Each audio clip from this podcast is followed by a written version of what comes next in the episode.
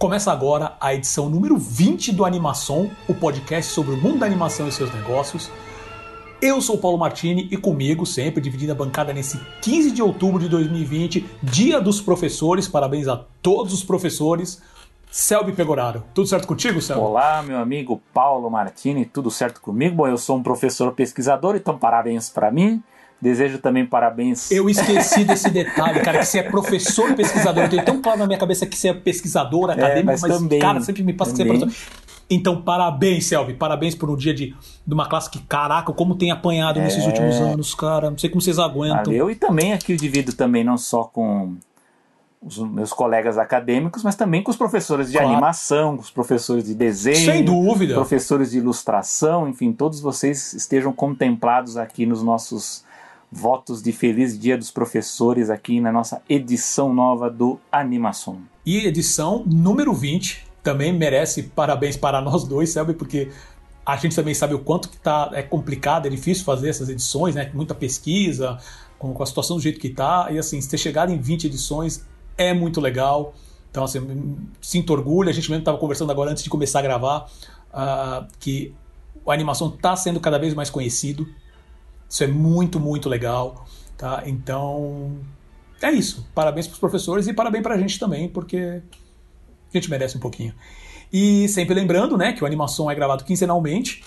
E para ouvir a gente, sempre lembrando, pode procurar por Animação no Spotify, Apple Podcasts, Google Podcasts, Pocket Casts, Overcast, Breaker, Radio Public, Podcast Addict e também no Deezer. Então, ou então acessar direto pelo animaçãopod.com.br, que é o nosso site oficial. Isso também tem as nossas redes sociais, então, no caso do Animação, tem o Instagram do Animação, é Animação Pod. Uh, tem os nossos tweets. Ah, e tem o Facebook também, Animação Pod. Uh, tem os nossos Twitters pessoais também, que é o Paulo Marti, arroba Paulo Martini e arroba Selby Pegoraro. E quais são os nossos assuntos de hoje, Selby? Vamos lá, meu amigo Paulo, vamos falar hoje sobre a grande reestruturação aí no, no, no organograma da Disney aí, várias mudanças de executivos, a gente vai comentar aí o, o, a grande nova estratégia da Disney que é focar no streaming.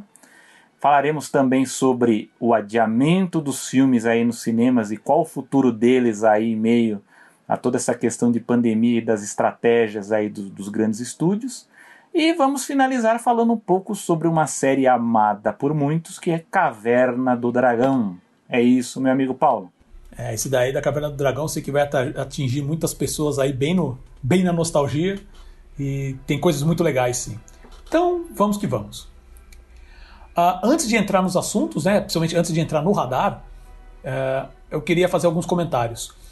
Se você está aqui nos ouvindo também ouviu o, o, o programa anterior, ou segue a gente no Instagram e no Facebook mesmo, né, você, acredito que você soube da promoção que a gente fez, né, do sorteio do livro The Art of the Incredibles, né, que fala sobre, fala sobre o longa animado dirigido pelo Brad Bird, que é o mesmo do Ratatouille, o mesmo do, do, do sensacional Gigante de Ferro, e que fala de muitas artes e informações sobre o filme, né.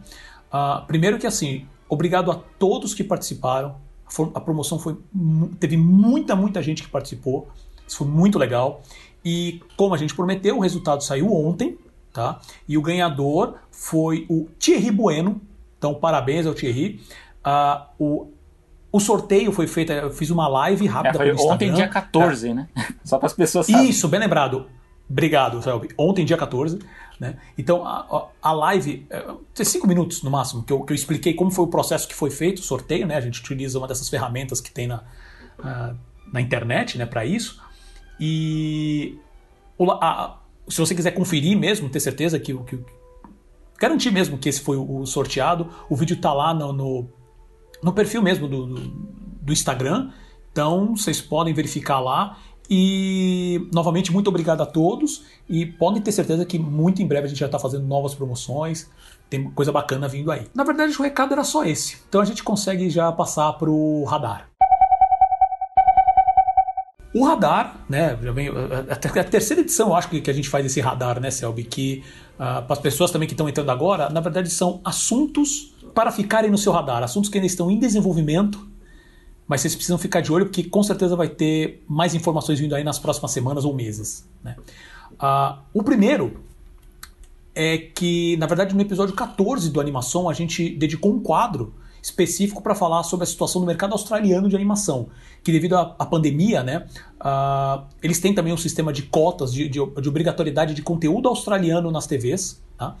e por causa dessa situação da pandemia, o governo uh, acabou acatando uh, lobby das emissoras para que essas cotas, na verdade tem diversas cotas e subcotas lá, e algumas das subcotas foram, vamos dizer assim, pausadas nesse processo, né? Porque segundo ele estaria impactando o, o, faturamento, não estaria entrando publicidade suficiente e tudo mais. Né? Então eles têm uma cota principal lá que é de 55% para produções australianas. Essas ainda valem, que, é a, que essa, digamos assim, é a regra geral. Né? Uh, mas eles também tinham subcotas para falar assim: olha, desse conteúdo, a gente é, pede que X seja de conteúdo infantil, X seja de animação, que é para manter a indústria rodando como toda. A gente já discutiu em outros programas qual a necessidade uh, dessa, dessa regra, dessa política de cotas, tá? que funciona bastante para o Brasil, funciona para outros países, inclusive países de, considerados primeiro mundo, como a Austrália, Inglaterra, todo o continente europeu, França faz isso bastante, é muito conhecida por isso. Né? E essas cotas foram pausadas. Né? E aí o que acontece? Foi, entrou uma lei agora que basicamente não é só uma pausa, ele cortou essas subcotas. Então, a partir de 1 de janeiro de 2021, uh, ah, as emissoras podem colocar qualquer conteúdo australiano lá. E por que, que esse impacto a gente está falando sobre isso? Porque isso impacta justamente o conteúdo uh, infantil e, e, e, de animação, de maneira geral. Uh, uma, das, uma das justificativas né, que, o, que o lobby usou é que a maioria das crianças e dos jovens, vamos dizer assim, não, não pegam mais esse conteúdo através das TVs, mas sim de outras mídias. Né? Que também existe a discussão sobre se existe essa, essa regra de. se tem que ser aplicada essa regra de cotas também nos serviços de streaming. A gente já falou também disso daqui em programas anteriores. Tá? Uh, o fato é que essa, essa pausa, que seria uma coisa momentânea, agora é oficialmente. foi oficialmente tirada, tirada de, na, na Austrália. Há uma preocupação gigantesca, porque o, o mercado de lá está falando que vai, vai haver muitas demissões, muitos projetos e produtoras vão fechar por causa disso.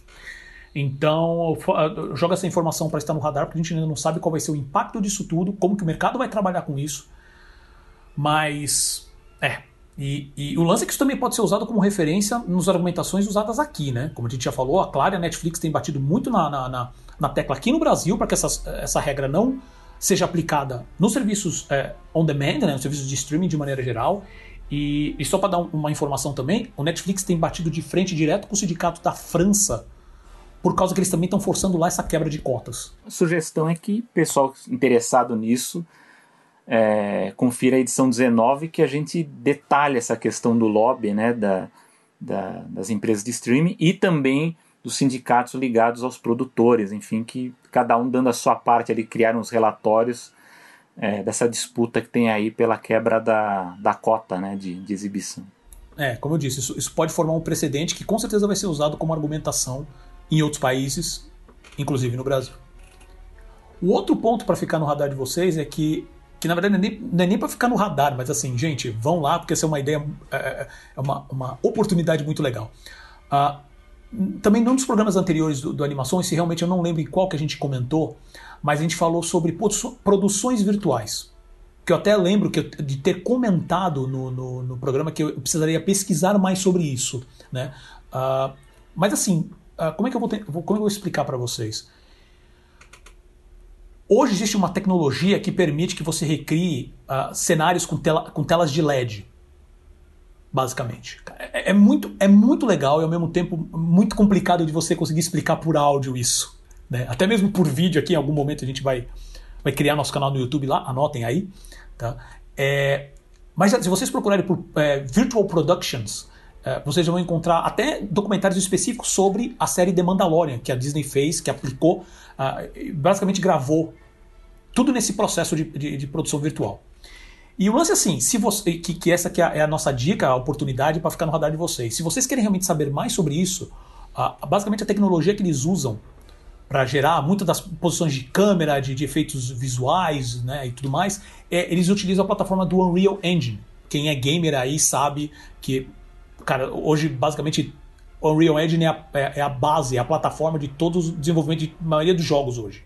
Né? Principalmente jogos AAA como Final Fantasy VII Remake, Gears of War 5 e o próprio Fortnite, que é muito famoso hoje, né? E o pessoal da Unreal Engine está dando um curso de mais ou menos 15 horas, curso online de 15 horas mais ou menos, que está disponível gratuitamente no site deles. Isso é muito legal. Então a, a gente vai deixar o link, é, você pode entrar, porque é assim, é direto no site deles, que é unrealengine.com. Só que tem uns outros caminhos lá, então vai ficar muito complicado para falar aqui, mas não se preocupem. Vocês podem, se você entrar direto no site deles, você consegue, tá? Mas você pode já. A, a gente vai também deixar o link completo na descrição desse episódio, tá? Então, cara, curso de produção virtual, 15 horas, que ele vai estar lá disponível. É isso, fica no radar de vocês aí. Acessem quando vocês puderem, porque esse vale muito a pena. Eu dei uma olhada lá, é, tem muita informação boa, tá? É isso, com isso a gente encerra o radar de hoje. Dito isso, vamos aos tópicos da semana. Vamos começar, meu amigo Paulo. Primeiro, grande reestruturação interna na Disney deixa claro que o carro-chefe da empresa agora é o streaming. Agora a Disney escancarou a estratégia, Paulo. Vamos lá, o que, que aconteceu? É, se havia alguma dúvida a gente já vem falando isso praticamente desde o início da animação, né? Porque a gente começou a animação justamente nesse. um pouquinho antes de começar a pandemia. Então a gente viu todo esse processo do, do foco voltar para o stream, né? Então, se havia alguma dúvida, agora. Como ainda tá. Como é um processo que ainda tem poucas informações, a gente poderia até ter colocado isso no radar, só que assim. Se realmente, com essas poucas informações, a Disney seguir por esse caminho, a gente está vendo uma mudança gigantesca no, no, no processo, né, né, né, na cadeia de produção e distribuição de filmes, como a gente nunca viu antes. Sério, assim, eu não tô, eu não tô minimizando, não sei se o Sérgio vai concordar comigo, mas assim, eu não estou eh, eu não tô falando assim, ah, você está desculpa, minimizando não, eu não estou exagerando. Eu acho que eu não estou exagerando não, tá? Mas eu vou explicar para vocês agora. É, a Disney lançou um press release, tá? Uh, onde ela informa sobre uma grande reestruturação, tá? E ela deixa claro que o foco dela é em direct to consumer, também conhecido como direto ao consumidor. Tá? Uh, nessa reestruturação, a área de mídia seria centralizada em uma única organização dentro do grupo Disney, né? que ela seria responsável pela área de distribuição de conteúdo, publicidade, no caso, venda de anúncios, né? venda de espaço dentro do, de todas as plataformas e conteúdos da Disney, e o Disney Plus. O responsável por essa nova área vai ser um, um, um executivo chamado Karim Daniel que é a presidente da área de Consumer Products e chefe de gabinete do CEO Bob Chapek, quer dizer, ele é super próximo do CEO, tá? do atual CEO da Disney. E além disso, é, assim, a gente vai conversar. Isso aqui vai tomar um bom tempo da nossa discussão, mas assim, basicamente a Disney está falando assim: olha, o nosso foco a partir de agora é o Disney Plus. Tá? E eu falo isso porque, além disso, saiu uma, como o Disney Plus também tá para estrear aqui no Brasil agora em 17 de novembro, se nada alterar até lá, uh, saiu uma entrevista com o Diego Lerner, que ele é presidente do grupo Disney para América Latina na Veja. Né? Onde ele fala sobre, sobre vários pontos lá, né? Acho que a entrevista é até interessante. Onde ele fala sobre a retirada de conteúdo Disney, inclusive de, de aluguel online, né? Que é o, o Premium, eh, Premium VOD, né? Uh, quer dizer, só vai estar tá, conteúdo Disney só vai estar tá disponível hoje através do Disney Plus, uh, com algumas pequenas exceções. Uh, o, sobre os planos de produzir séries e filmes por aqui, isso eu achei interessante, porque até no programa anterior, que eu fui entrevistado pelo, pelo, pelo Gustavo Klein lá no Santa Portal, que ele me fez essa pergunta. Ele falou: Paulo, a Disney vai produzir série aqui no Brasil e animações? Eu falei: olha, não sei, não consigo afirmar, eu não colocaria muito minhas fichas nisso. Mas isso aqui mostra que eles estão realmente seguindo. Uh, o, o, Diego Lerner ele, ele afirma isso. Não, a gente vai produzir conteúdo para o Brasil. Se vai ser animação ou não, isso ele não afirma. Ele fala que vai trazer conteúdo focado no público brasileiro. E isso a Disney já realmente ela tem um, um, um, um histórico. Ela já produziu séries aqui no Brasil, seja ela mesma, para canais a cabo, ou então parcerias, quando conteúdos quando era com o SBT e tudo mais. Né? E também falou que a Mulan vai estrear aqui no Brasil, direto já no, no catálogo do Disney Plus, quer dizer, não vai precisar pagar nada à parte, né? E que e esse é o papo meio que a gente escuta desde sempre e a gente vai continuar escutando durante acho que anos ainda, ainda mais depois dessa situação, que ele fala sobre a, a abertura de um parque é, temático na América Latina, sempre está nas conversas da empresa. Que eu acredito que, agora é uma opinião pessoal minha, que acredita que fala assim, Oi, que, que, o papo deve rolar mais ou menos assim. Oi, gente, vamos pensar em abrir um parque na América Latina? Aí o cara lá atrás fala assim: não, acabou a conversa. E segue em frente, né? Mas tudo bem, isso é só um, achismo meu, tá?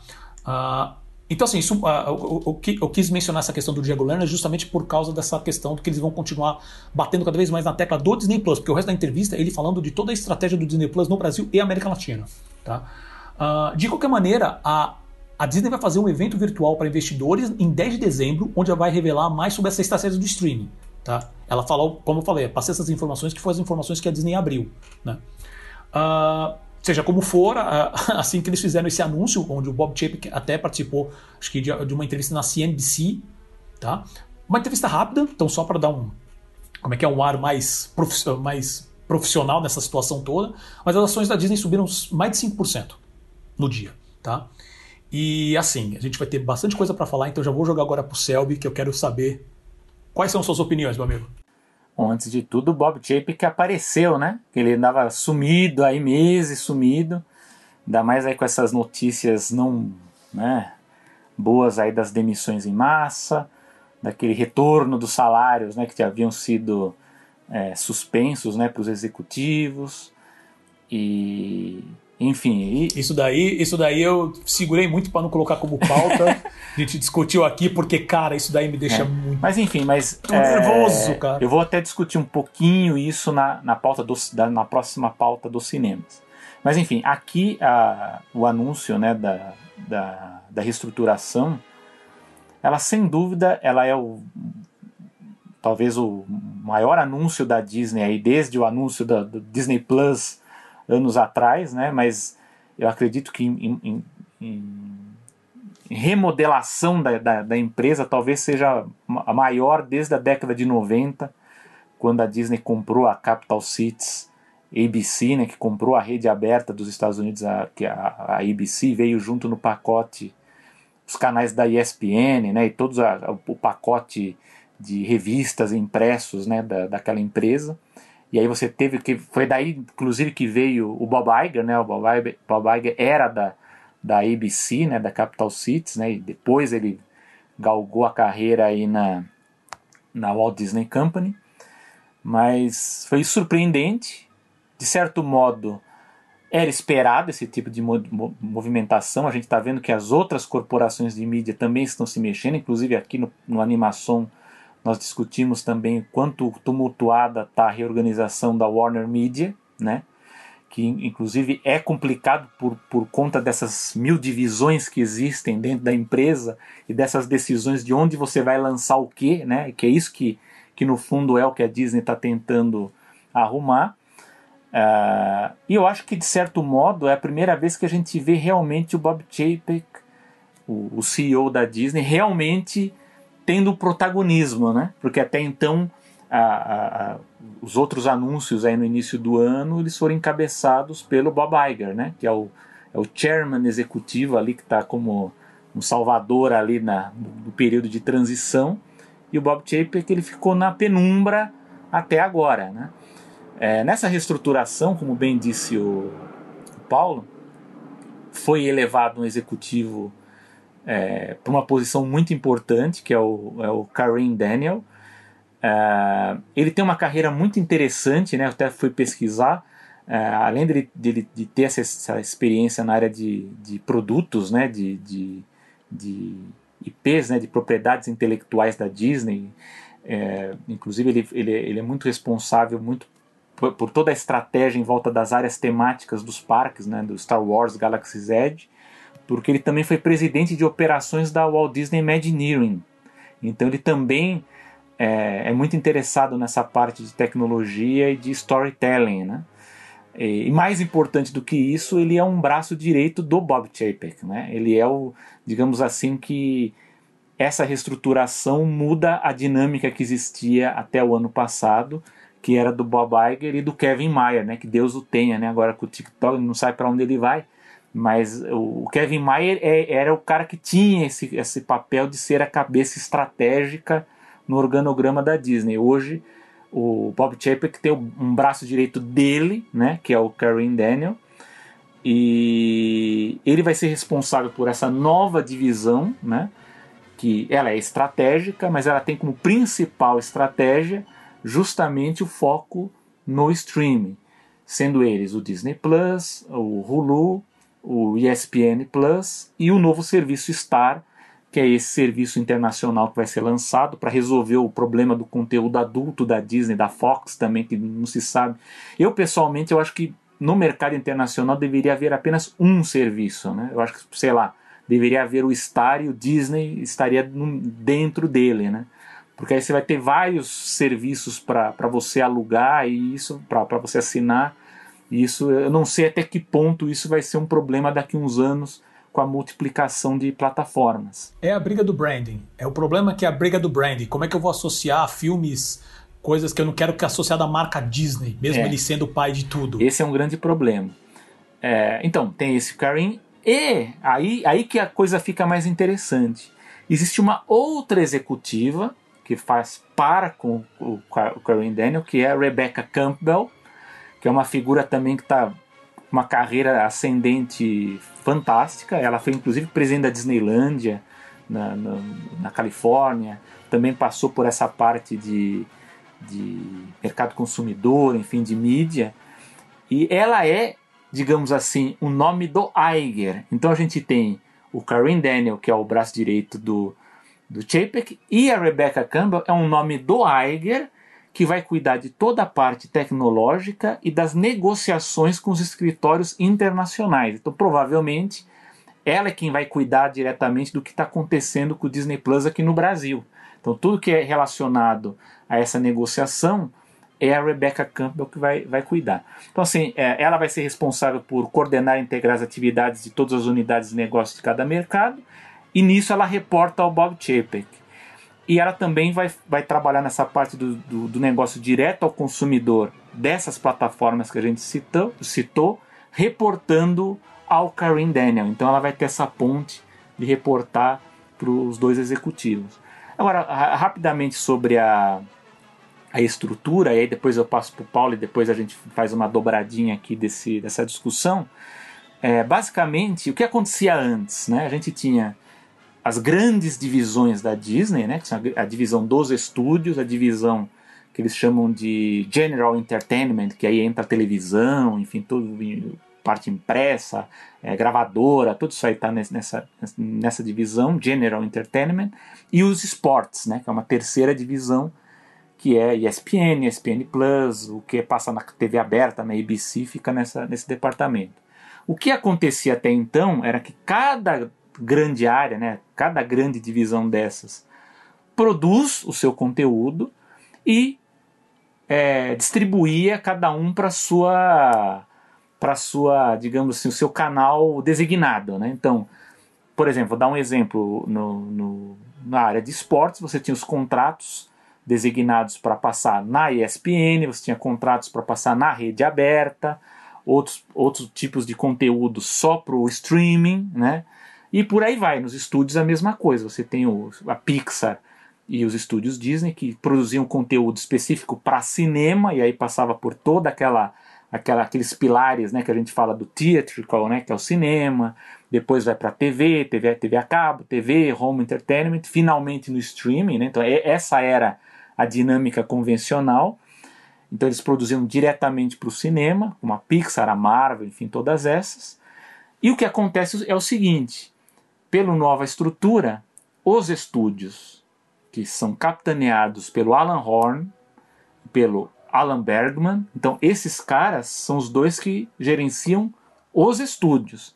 E aí cada estúdio, né, para ficar mais fácil para o nosso público entender, esse, essa, esse setor de estúdio, esses dois executivos controlam o quê?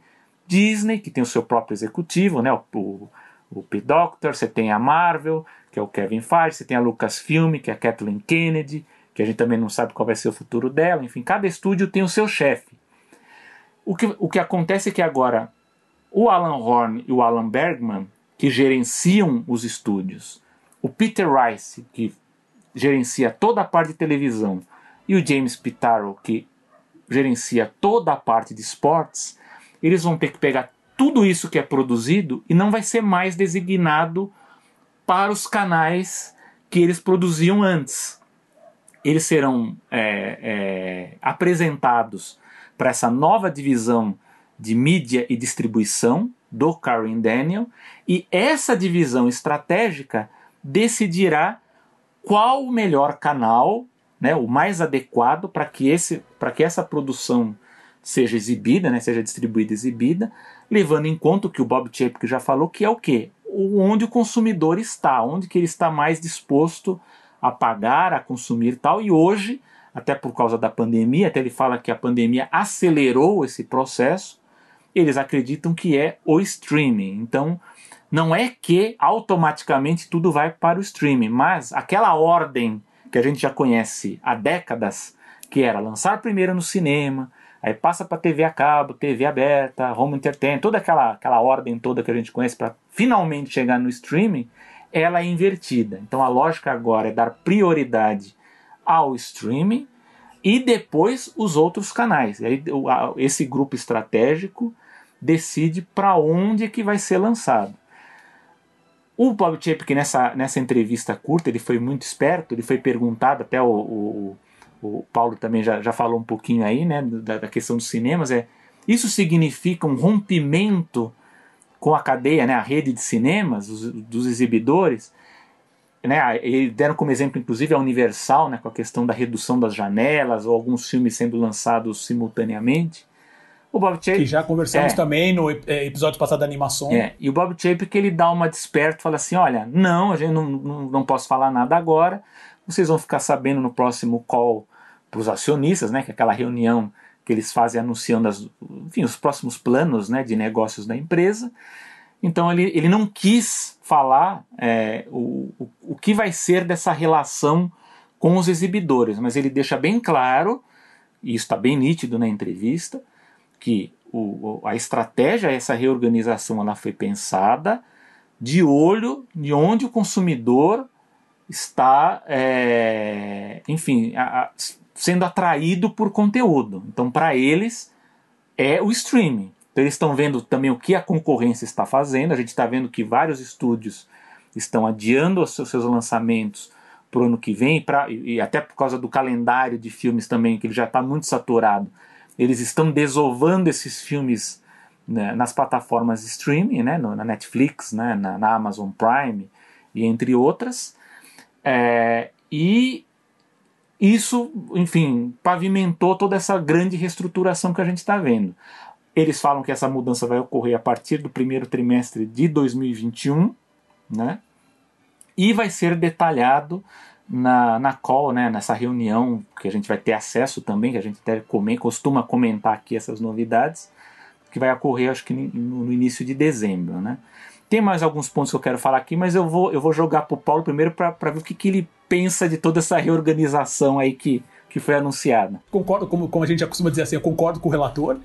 É, mas é que tem um ponto, eu vou, vou, tentar simplificar tudo isso que você falou exatamente sobre essa questão de da área, essa nova área estratégica, como que ela vai trabalhar com esse conteúdo?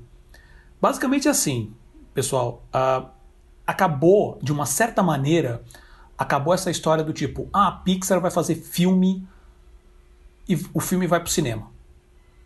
Ela pode fazer filme e direto para o streaming, que já vai acontecer esse ano com Soul. Soul cortou a, a exibição em cinemas e vai direto para o streaming dia 25 de dezembro, dentro do catálogo, diferente do Mulan, que foi como uma, uma compra à parte, né? E a questão do Mulan também é uma outra conversa, eu já chego nela. É... Só que ao mesmo tempo, eles vão chegar e falar assim: não, uh, vamos fazer uma série. Pixar vai fazer uma série. Você fala assim, cara, Pixar fazendo série? É, pode ser que isso aconteça. Aí você fala assim, nossa, a princípio as pessoas podem estar achando estranho. Falam, nossa, como isso pode acontecer e tal, não sei o quê.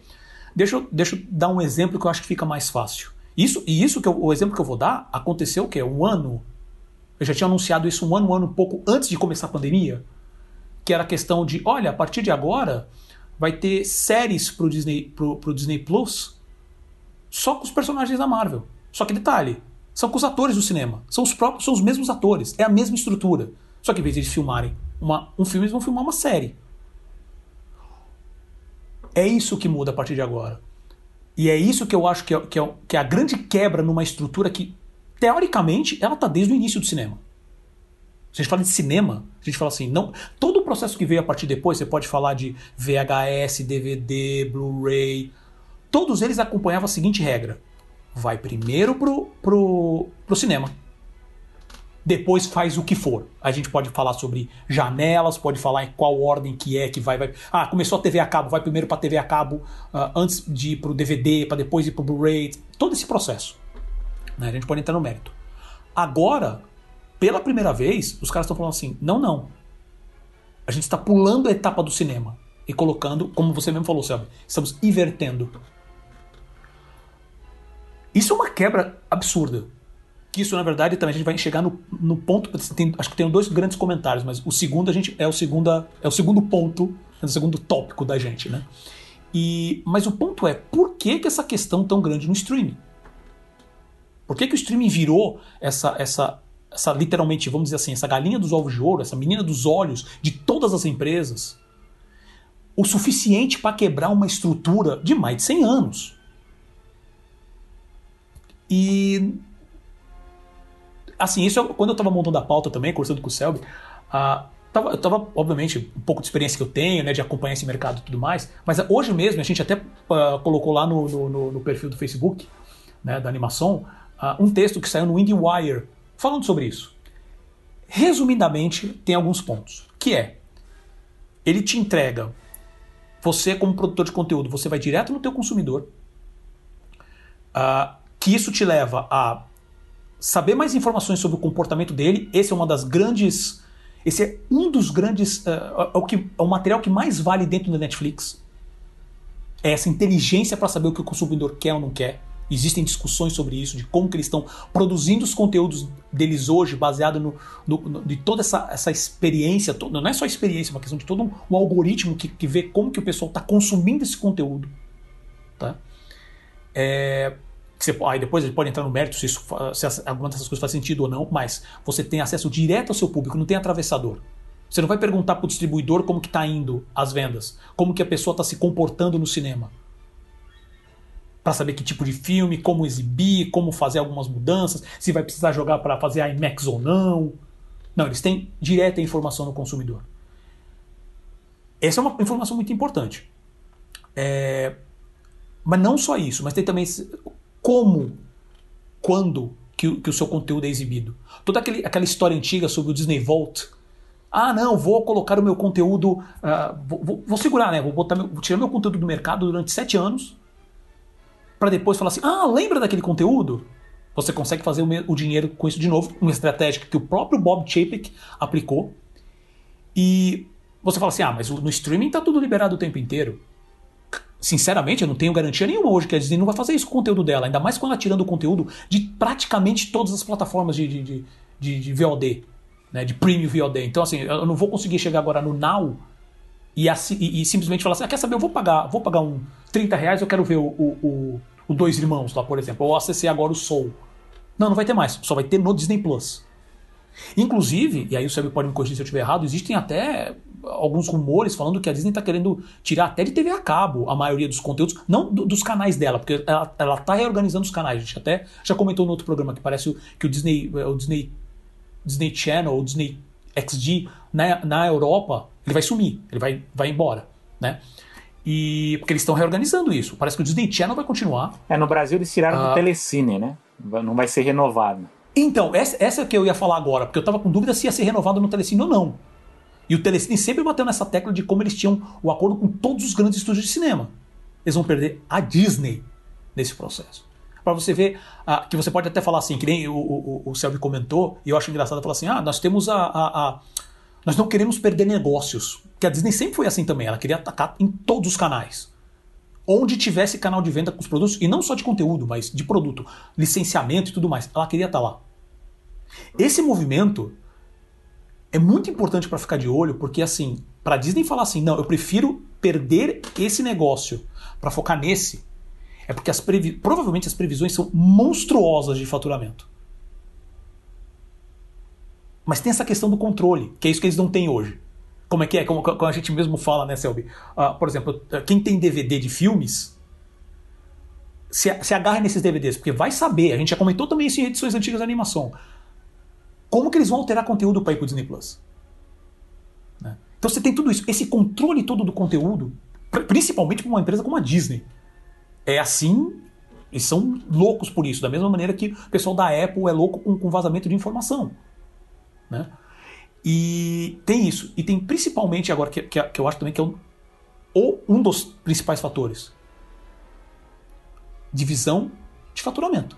Se você trabalha com parceiros, você tem divisão de faturamento. Se você trabalha com cinema, você trabalha com, com, com, com divisão de faturamento com cinemas.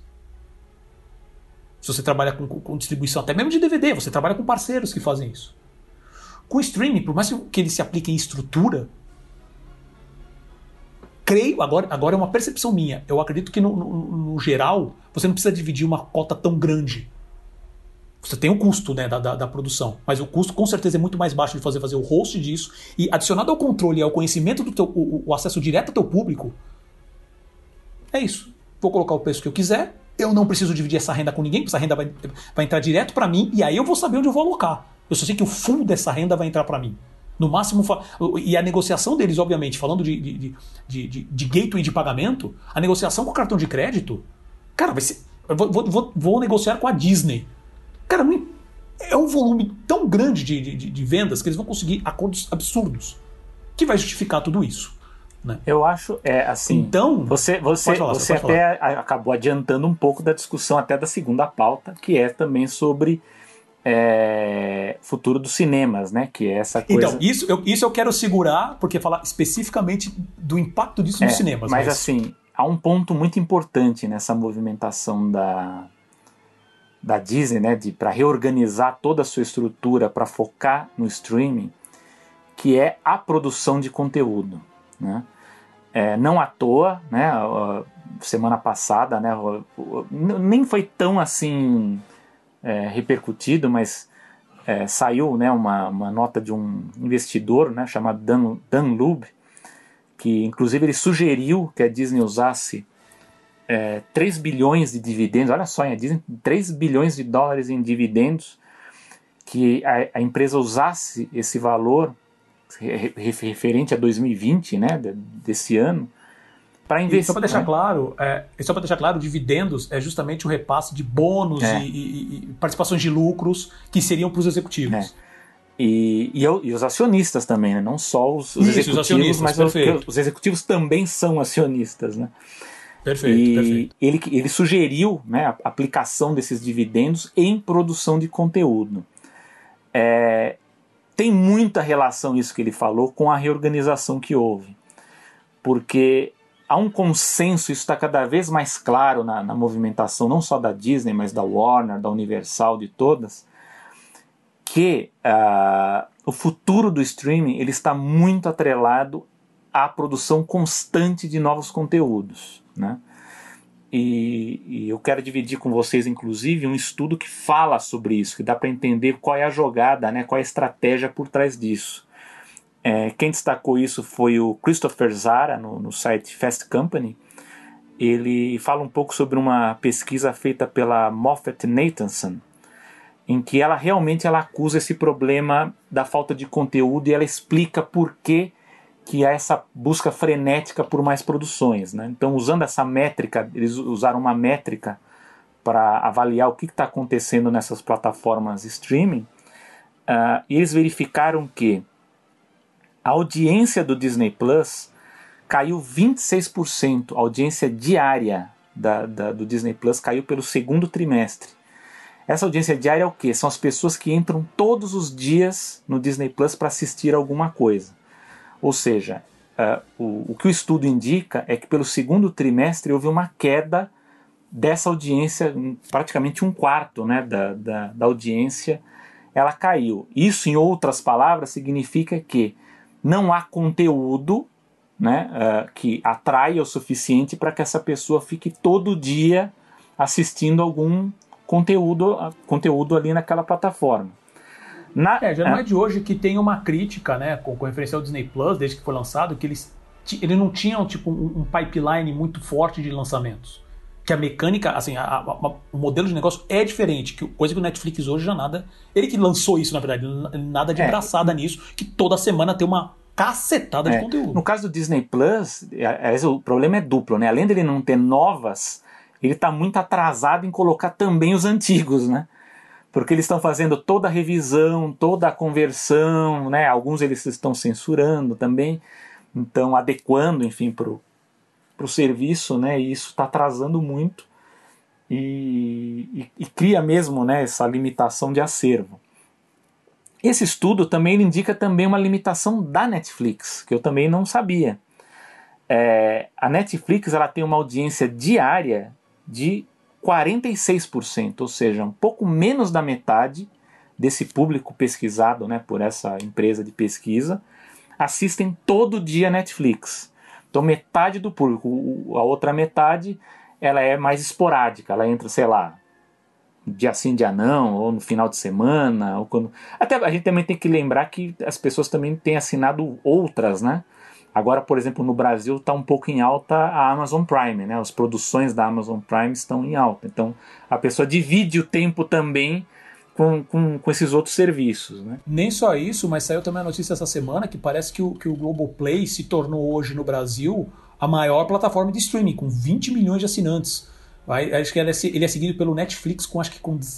Agora eu tô pegando os números de cabeça, gente. Então eu peço uh, só um pouco de. Vem comigo, vem comigo, depois a gente pesquisa para ter certeza. Mas eu lembro que a ordem era mais ou menos isso: era Globoplay com 20 milhões, acho que o Netflix com 17. Aí tinha descido pro Amazon Prime, acho que com 10. É, é por aí. Se eu não me, se eu não me engano. E. O que, assim, é impressionante também até a, a, isso, obviamente, a gente pode falar em outros programas, mas assim, a subida forte que o Amazon Prime deu, né? Agora, a, principalmente falando especificamente da Globo, como ela conseguiu trabalhar de uma plataforma que, assim, que eles demoraram anos para lançar, nem que fosse um, um, cheiro do que seria esse Globoplay. E hoje se tornou mais forte, mais forte no Brasil, é. com, também com uma estratégia muito focada no streaming. É, então, é, é não, eu acho que a Globoplay ela, ela se encaixa um pouco nessa discussão, porque ela apostou num conteúdo popular que de certa forma as outras não estão atingindo, uma produção nacional forte, é, um acervo antigo que estava aí obscuro e que muita gente quer rever, que é a mesma coisa no Disney Plus, tem muita gente que quer ver esse conteúdo antigo que não está lá. E uma coisa que as pessoas não percebem que a Glo o Globoplay também investiu em séries estrangeiras é, famosas também ali. Outra que, que a Netflix, a, a Amazon não, não viram, a Globoplay foi lá bem quietinha, foi lá e foi comprando essas séries, né? Séries muito populares. Elas também têm feito um trabalho de, de promover essas séries na própria programação da Rede Globo. Então ela põe lá no final da noite ou em horário nobre alguns episódios dessa série e aí faz a divulgação do Globoplay, né? E não estranhamente, recentemente a Netflix e a Amazon Prime estão divulgando as suas plataformas na Globo, né? O que mostra que a Globo ainda tem o seu poder. Mas enfim, é, mas é, de acordo então com essa pesquisa que eu falei, metade da, da, do público da Netflix, né? Aqui no caso eles devem ter feito a pesquisa nos Estados Unidos, é uma audiência diária, né? Então esse pessoal está se dividindo em mais serviços. E um outro dado importante é sobre a manutenção dos assinantes, que é um dado também bem interessante. A, a Moffett, Moffett Nathanson aponta que dos 60 milhões de assinantes do Disney Plus, muitos entraram sem custo, eles não pagaram para assinar o Disney Plus. Então eles falam que 18% são assinantes de promoções da Verizon, né, que é aquela empresa de, de telefonia, enfim, então eles entravam sem pagar. E nessa pesquisa que eles fizeram, menos da metade, 44%, é, não querem, dizem que não tem interesse em renovar. Então, metade desses 18%. 37% não estão certos, estão em dúvida, porque eles estão vendo esse conteúdo do Disney Plus, mas não sabem se vão renovar, e 18% não querem. Uh, e aí esse estudo ele vai, ele vai analisar, mas será que isso é um problema só da Disney Plus? Não, esse problema afeta também os outros serviços. Eles viram que uh, ah, 25% dos assinantes da HBO Max também entraram via promoção, no caso da NTT, também é uma outra de, de, de telecomunicações. E sim, que é dona, da verdade, da é, HBO, é dona, da Warner. Né? E uh, a, a, a, da Apple, né? A da Apple TV Plus, 50% entraram por promoção. Então, é, é existe essa, essa preocupação de que, tudo bem, teve um grande aumento no número de assinantes, mas praticamente um quarto, é no caso da, da Disney, da HBO e metade da Apple, são assinaturas promocionais. E que pela pesquisa essas pessoas não sabem se querem renovar ou se vão renovar. E aí e é por causa disso é que o conteúdo se torna um, uma matéria-prima valiosa para atrair esse tipo de público. Então é, é aquilo que a gente a gente estava falando sobre sobre a, a, reorganização da Disney. Tem um detalhezinho quando eles vão falar do, do Karen Daniel, né, que é dessa nova divisão de mídia e distribuição, é que ele também vai trabalhar ad sales, ele vai trabalhar venda, vendas, né, de propaganda, enfim, no, no sistema do Disney Plus. Há quem diga que a Disney, não só a Disney, mas a Netflix e outros, eles estão de olho no que a, do que a Comcast, né, a Universal, está fazendo com o Peacock, que é um serviço que atraiu muitos assinantes, mas eles usam propaganda, né? Eles usam, é, enfim, eles vendem espaços comerciais dentro do serviço e, e que era uma coisa que se duvidava muito do, do, do efeito disso, mas para o Peacock é, atraiu muita audiência. Então a gente não sabe se a depender dos números no, ao, ao longo de 2021 se não vão surgir aí novos pacotes ou novos serviços ligados a também a, a questão de, de, de inserções comerciais, enfim, mais baratos, enfim, para atrair outros públicos, né? Ou públicos mais nichados dentro desses serviços. Mas é, eu acho muito interessante esses dados de saber que, que a audiência diária é menor né, do que se esperava e que há sim esse, esse, esse valor significativo de assinaturas promocionais e que isso pesa muito nessa decisão de se investir muito em conteúdo e pesa nessa próxima pauta que a gente vai discutir, que é sobre o futuro do cinema e dessa cadeia que fazia essa intermediação de distribuição de conteúdo. Sem dúvida. E eu quero fazer, antes de entrar na próxima pauta, quero fazer dois comentários. Uh, isso que você falou agora, cara, eu, eu, Pessoal, peço desculpas, é tanto assunto que às vezes é, perco um pouco do fio da, da, meada. Esse último assunto que você discutiu agora, Selby, você. Qual foi o ponto? Não, porque é o seguinte. Porque, não, porque assim, eu, eu lembro que eu tinha uma coisa para falar, mas assim, você terminou de falar, não, o assunto não. foi embora. É porque é o seguinte. Entendeu? As plataformas streaming, elas estão preocupadas em manter assinaturas. E é o seguinte, elas sim, precisam. Sim, lembrei do é, ponto. Lembrei do ponto. O ponto lembrei é o conteúdo, ponto. né? Produ produção de conteúdo. Não, então. Um dos motivos, esse é um dos pontos que eu queria falar. Um dos motivos uh, que as plataformas estão, na minha visão, aplicando tanto na questão do streaming, na verdade, no modelo do negócio, que é um modelo de negócio de assinatura. Isso eu via já que já era um, era um movimento já na. Obviamente, isso começou também lá atrás com Netflix e tudo mais, e acabou se espalhando.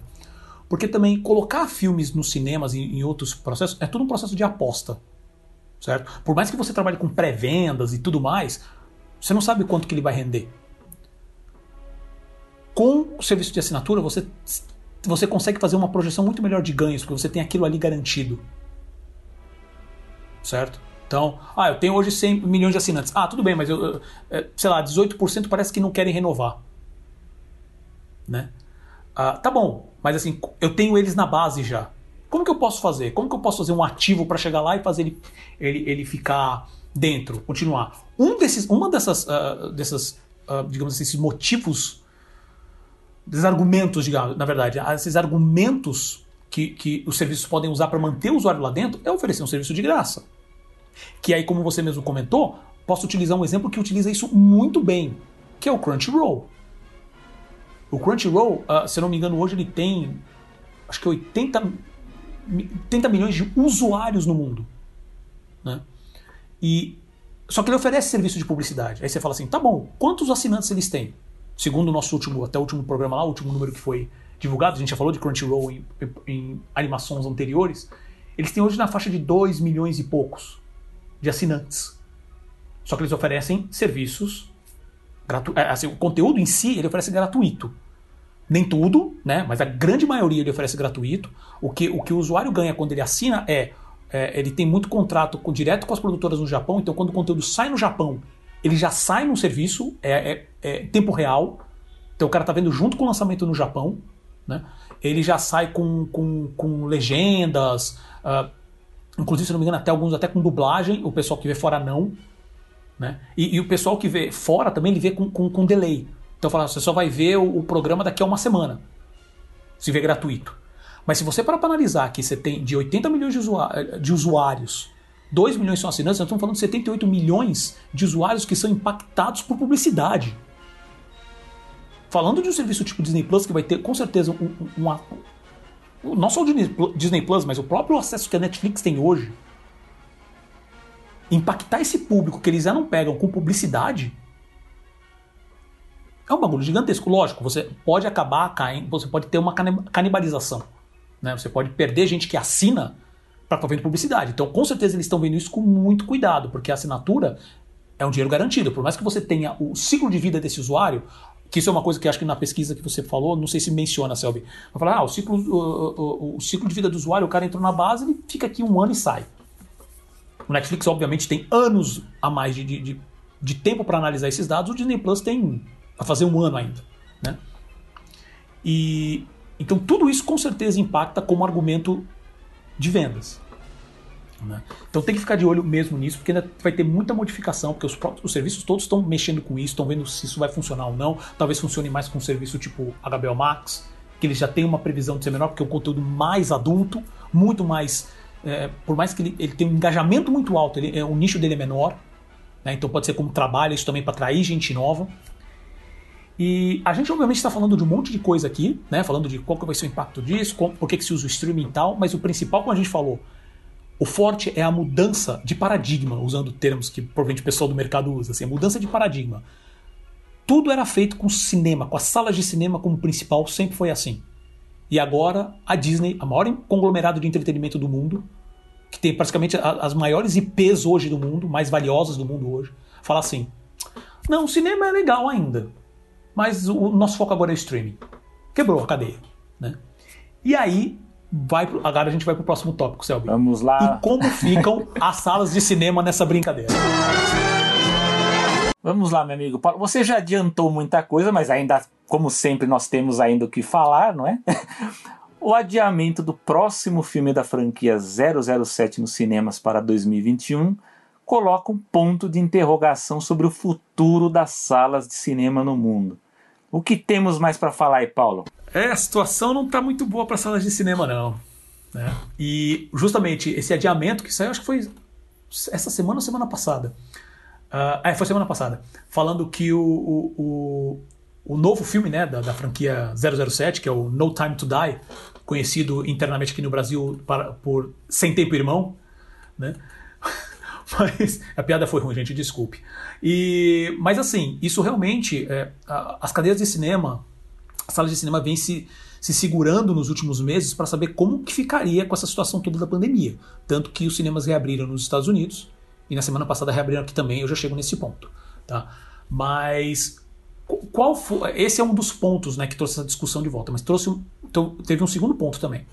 Uh, diretores né, conhecidos como o Christopher Nolan que a gente já sabe que já está há meses falando, é, lutando, digamos assim, pela experiência do cinema durante esse tempo de pandemia, mas entre outros, como James Cameron, do, do, do Avatar, do Titanic, Sofia Coppola, filho do Francis Ford Coppola e também diretora famosa, né? o Clint Eastwood, Wes Anderson, Barry Jenkins e o Richard Linklater se juntaram à National Association of Theatre Owners, ao Directors Guild of America e também é, Motion Picture Association, para enviar uma carta à Câmara e ao Congresso norte-americano, americanos, né, pedindo ajuda urgente às redes e salas de cinema. Né. Nessa carta, alguns dados que são interessantes. Eles estimam que 68% das redes de médio e pequeno porte vão pedir falência agora, nos próximos meses já. Uh, isso vai custar uh, 65, 66% de postos de trabalho do setor que hoje que tem mais ou menos hoje 150 mil postos. Então estamos falando aí mais de mais de 80 mil, mais de quase 90 mil pessoas que vão perder o emprego. A gente já comentou, falamos sobre essa questão de sindicato, sobre essa, toda essa questão do, da parte artística, inclusive dos funcionários de parques da Disney, dos sindicatos que a gente comentou já em alguns programas passados. Né? E, inclusive, algumas salas já nos Estados Unidos já fecharam, acredito que no Brasil também algumas já devem ter fechado, mas nos Estados Unidos eles mencionam a New York City's Landmark, né, que fica lá em Nova York. Fecharam de vez, não estão dando uma pausa. Né? E esse é um ponto. Aí, alguns dias depois, a MGM anunciou que ia postergar o lançamento do, do 007 novo nos cinemas. Né? Com essa reabertura que aconteceu agora nas últimas semanas, os cinemas estavam esperando que alguns títulos se mantivessem e conforme o tempo foi passando e os estúdios foram simplesmente empurrando, empurrando, empurrando tudo para 2021, praticamente ficaram dois títulos até esse momento, né? Que tinha sido o 007, que ia estrear agora em outubro, e acho que começo de novembro, na verdade. E o um, um, um, novo da Mulher Maravilha, que ainda está marcado para dezembro. Não houve mudança até agora da Warner. Mas assim, ela vai empurrar esse filme. Não tenha dúvida. Né? Ou ela vai. E agora eu vou. Agora é um puta chute que me deu agora, mas assim, vai que ela vai colocar isso daí como, como chamariz no HBO Max. É. Né? Gente, a gente viu, a gente já vem falando isso aqui do sucesso que foi o Trolls, sabe? Uh, e, e, uma coisa que eu não mencionei, é, acabei ia mencionar lá na questão da notícia da Disney, e que são as informações que estão desencontradas hoje, porque eu já li artigos falando que o Mulan, por causa, algumas estimativas falam que o Mulan no streaming, da maneira que a Disney fez, foi um grande sucesso. Eles é, fazem algumas estimativas falando que realmente ele conseguiu mais, acho que na primeira semana, mais de 200 milhões de dólares no mundo inteiro. Né? Dinheiro que entrou direto para a Disney. Né? E alguns artigos falam que não, que é muito estranho o próprio Soul estrear direto no catálogo, um grande lançamento da Pixar, um grande lançamento da Pixar, sabe? Indo direto para catálogo, pode dizer que não. E ao mesmo tempo, uma coisa que o próprio Seb tinha comentado comigo em conversas aqui durante uh, os últimos dias, falando assim, cara, não é muito estranho que a Disney não está se vangloriando do sucesso de Mulan até agora? Que ela poderia muito bem. Mesmo toda aquela discussão que a gente teve sobre a questão do, do, do, do digamos assim, do, do, da vista, no mínimo a vista grossa que a Disney fez com a, com a questão da China de simplesmente fechar acordos com, com organizações locais que estão literalmente promovendo genocídio, a Disney poderia muito bem se vangloriar. Né? A, a, a, o, próprio Diego Lerner, na, na, na, na, entrevista que ele fez com a Veja, eu senti que quando a, entrevistadora fez essa pergunta falando disso, Selby está aqui, que não me deixa mentir, que ele deu aquela saída de escanteio para não responder bem a pergunta. É um bom media training, é um bom media né, né? Eu também senti isso, entendeu? Tipo, não vou entrar nesse mérito. Né? Mas nada disso impediria da Disney se vangloriar de como o modelo de negócio funcionou. E ainda assim ela não falou nada até agora. Né? Então tem esses pontos. Mas aí é o que aconteceu. Com, essa, com a MGM empurrando o 007 para 2021, a, a, princípio ela está marcada para abril de 2021, mas assim, gente, nos próximos meses não contém nada como certo. Tá? Só tem, teoricamente, a Mulher Maravilha. E não sabe como é que vai ficar isso, e provavelmente a Warner vai mexer nisso. Então não, não existe mais lançamento pro, pro ano. Não tem mais grande lançamento. O Tenet, que, que, que, que o Christopher Nolan mesmo lutou bastante, né? Quatro semanas nos Estados Unidos fez 41 milhões em quatro semanas. O filme do Nolan, com a promoção toda que, que a Warner veio fazendo. Obviamente que não é um problema de divulgação, é um problema da pandemia que a gente está vivendo. E que não foi feito nenhum processo como deveria ter sido feito para pelo menos mitigar o máximo possível disso. Né? Tanto que até. É, é, e, a, e, isso daí também causou, por exemplo, depois desse anúncio do 007, a, a rede Regal Cinemas que a gente já falou, teve um episódio específico da animação sobre eles, sobre da, da, da, da briga deles na época com a Paramount, né, quando a Paramount decidiu lançar o Troll direto para VOD, que eles falaram que não iam lançar na época mais é, é, título nenhum da Paramount e tudo mais, aí depois eles meio que fizeram as pazes, mas ela já falou, ela apresentou e falou assim, estamos fechando todos, todas as salas de cinema ao redor do mundo por tempo indeterminado. Ela é a segunda maior rede de cinema nos Estados Unidos. Ela é, e, e na Inglaterra, que ela é a maior rede de cinema na Inglaterra, ela mandou, é, é, a rede mandou uma carta para o primeiro-ministro, né, para Boris Johnson, falando que assim a situação do mercado hoje ela é inviável. Quais são os seus comentários sobre isso, Selby? Porque eu também tenho, bom, tenho algumas coisas para falar aqui. Vamos lá. Não, o bom é que você já adiantou um pouco do que eu ia falar aqui, né? Porque também faz, faz parte da discussão também sobre a sem dúvida a estratégia da Disney, né? Como você bem falou, eles estão de olho em todas as possibilidades envolvendo o streaming, né? E e, e, como você também falou, é, é aquilo, eu acho que eles estão pensando em outras formas de explorar o streaming, não, não são apenas essas que a gente conhece atualmente, eu acho que a gente vai ver outras novidades aí em 2021, talvez. Uh, agora, no, ponto de vista dos cinemas, né, tem esse lado é, comercial que você explicou muito bem, né, que o streaming ele acaba por romper com uma grande cadeia de intermediários que a Disney tem quando ela lança um filme. Lógico que são intermediários que também trazem ganhos para a empresa, né? Porque, por exemplo, as salas Sem de cinema, de dúvida. as salas de cinema, elas divulgam os filmes também, né? Então elas têm sem sombra de dúvida. Tudo bem que você vai falar, ah, mas divide o faturamento. Ok, mas os cinemas eles fazem parte dessa cadeia de venda dos filmes, né? Para enfim, para levar o consumidor, levar o espectador essas produções. Mas por outro Só fazendo Oi? um comentário, Selby, só, só fazendo um comentário, é, essa também é uma discussão muito longa, porque a gente já mencionou também aqui, é, é acho, que, acho que esse é o episódio da animação que mais a gente falou assim, olha, episódios antigos é. da animação, então assim, mostra também que a gente já vem falando bastante sobre isso, mas toda essa, essa cadeia de produção, produção, distribuição, exibição, é uma discussão também longa que esse processo inteiro que a Disney tá, causou né, com essa divulgação desse press release, ele mexe na história do cinema como um todo. Né? Você, tinha, você tinha as regras lá, que os, nos Estados Unidos mesmo, que eles colocaram em 1930, na década de 30, falando assim: olha, tem que ser coisas separadas. Produção, é, distribuição e exibição. Com isso, é a martelada final para falar assim: acabou isso. A Disney controla todo o processo. As, as os estúdios vão controlar todos os processos. E isso que é o impacto no resto da cadeia, de, de, não só de, dos cinemas que a gente está discutindo agora, mas isso é uma conversa também, para a gente ter em episódios posteriores, da distribuição. Não só de filmes para cinema, mas também como é que fica o, o, a mídia física nesse processo. Para o cinema, eu tenho aqui, a gente tem alguns comentários, a gente vai falar agora. Mas essa também é uma discussão gigantesca. Então, aí mexe com toda essa estrutura é, dos exibidores, né? E como o Paulo falou, você transforma também toda essa rede de, enfim, de mídia física, né? Que tinha de DVDs, de Blu-rays e tal.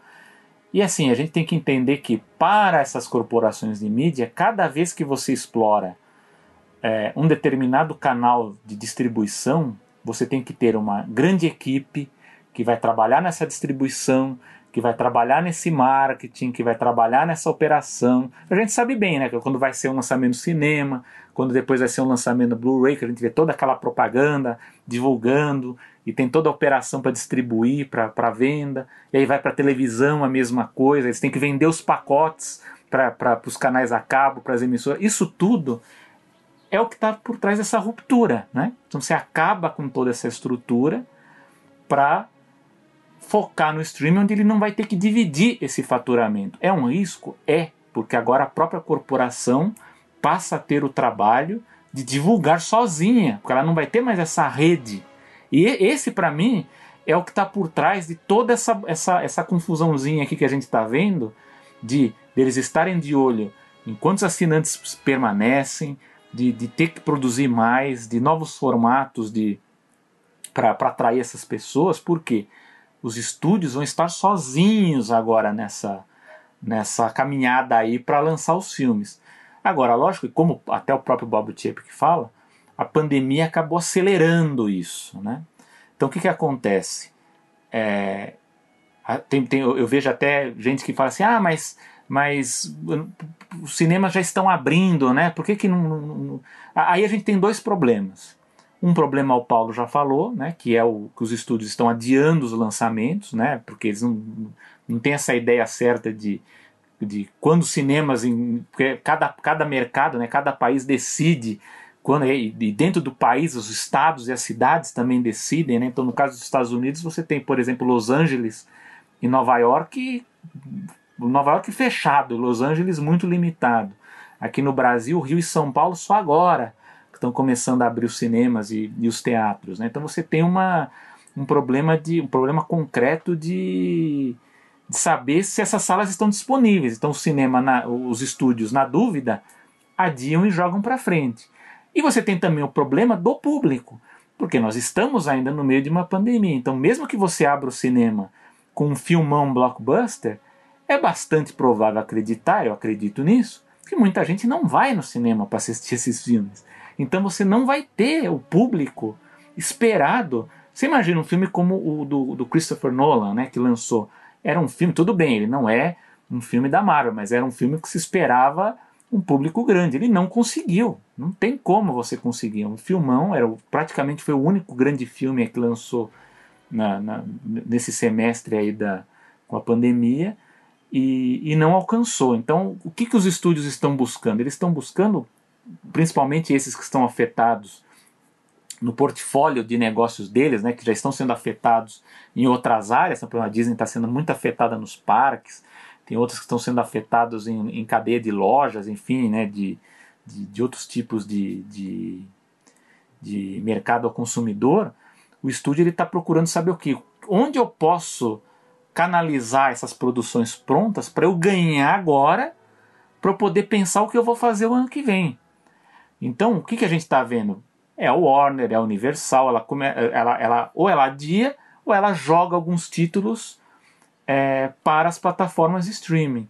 E a gente está vendo que em alguns casos, e até casando de novo com o que eu estou falando, a preocupação que os serviços têm de, de comprar cada vez mais conteúdos e conteúdos de boa qualidade, eu dou como exemplo o que a Paramount fez. O, o, tirando 007, o outro, o outro grande filme esperado para dezembro era um Príncipe em Nova York 2, filme do Ed Murphy. Aí o que aconteceu? Tá essa coisa que a gente não sabe, o cinema vai abrir, vai fechar, como é que vai ser o mercado.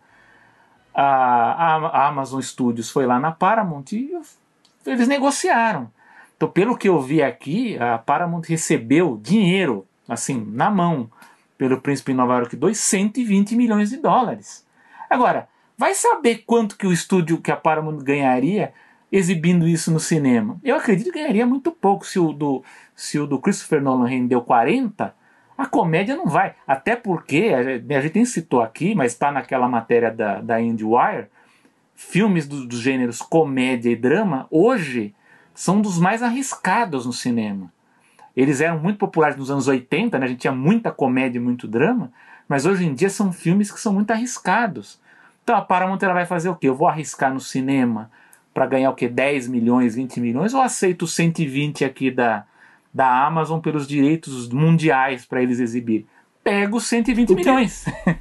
Não, e o, que, e o que é bizarro, né? Porque assim, uh, obviamente que dada essa situação como um todo, foi um ótimo negócio para Paramount. Agora, ao mesmo tempo, é, eu fico imaginando o que ele está passando na cabeça deles, falando assim, cara, se a gente tivesse o Paramount Plus rodando hoje, né?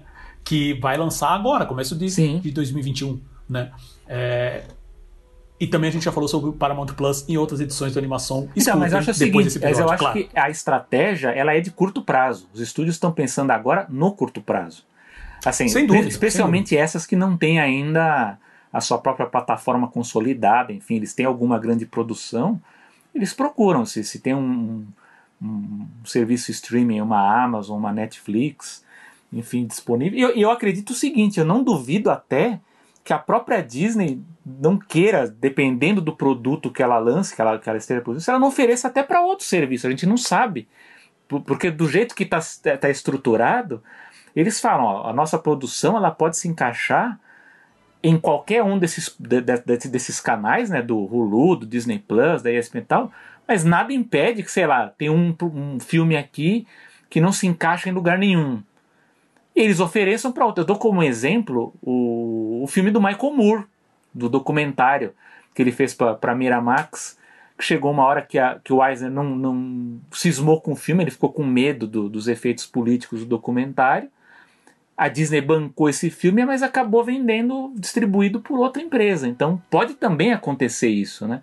Mas o que eu vejo hoje é uma estratégia de curto prazo mesmo, de sobrevivência né, desses grandes estúdios para para capitalizar né, o, o, essas empresas, né?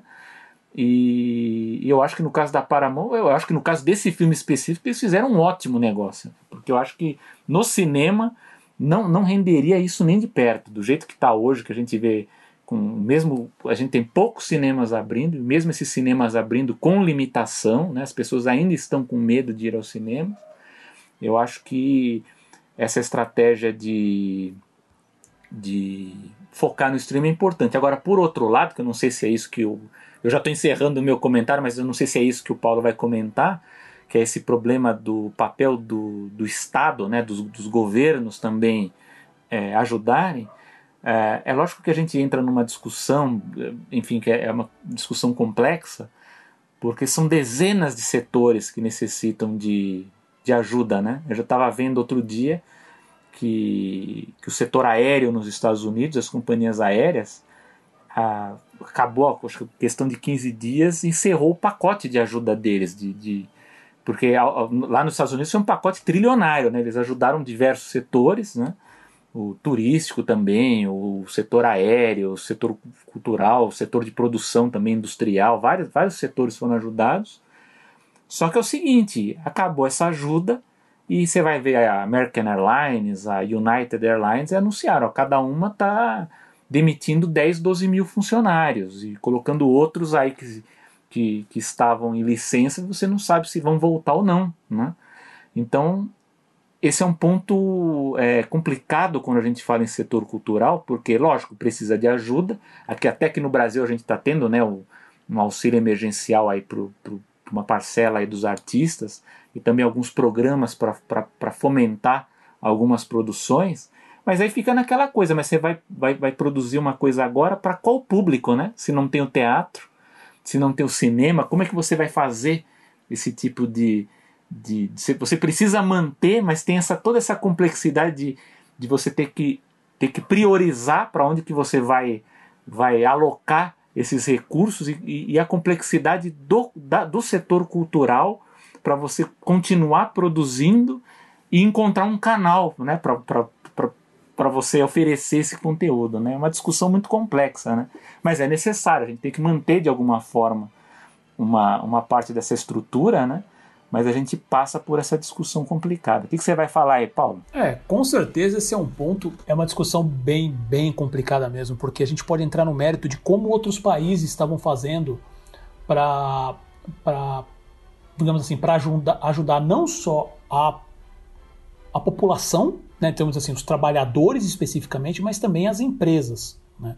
Você tem casos como, uh, se eu não me engano, acho que foi na, na Alemanha, onde o, o, governo, parece que resumidamente foi o seguinte: o governo falou assim, empresas não demitam e eu cubro 75, 80% do salário.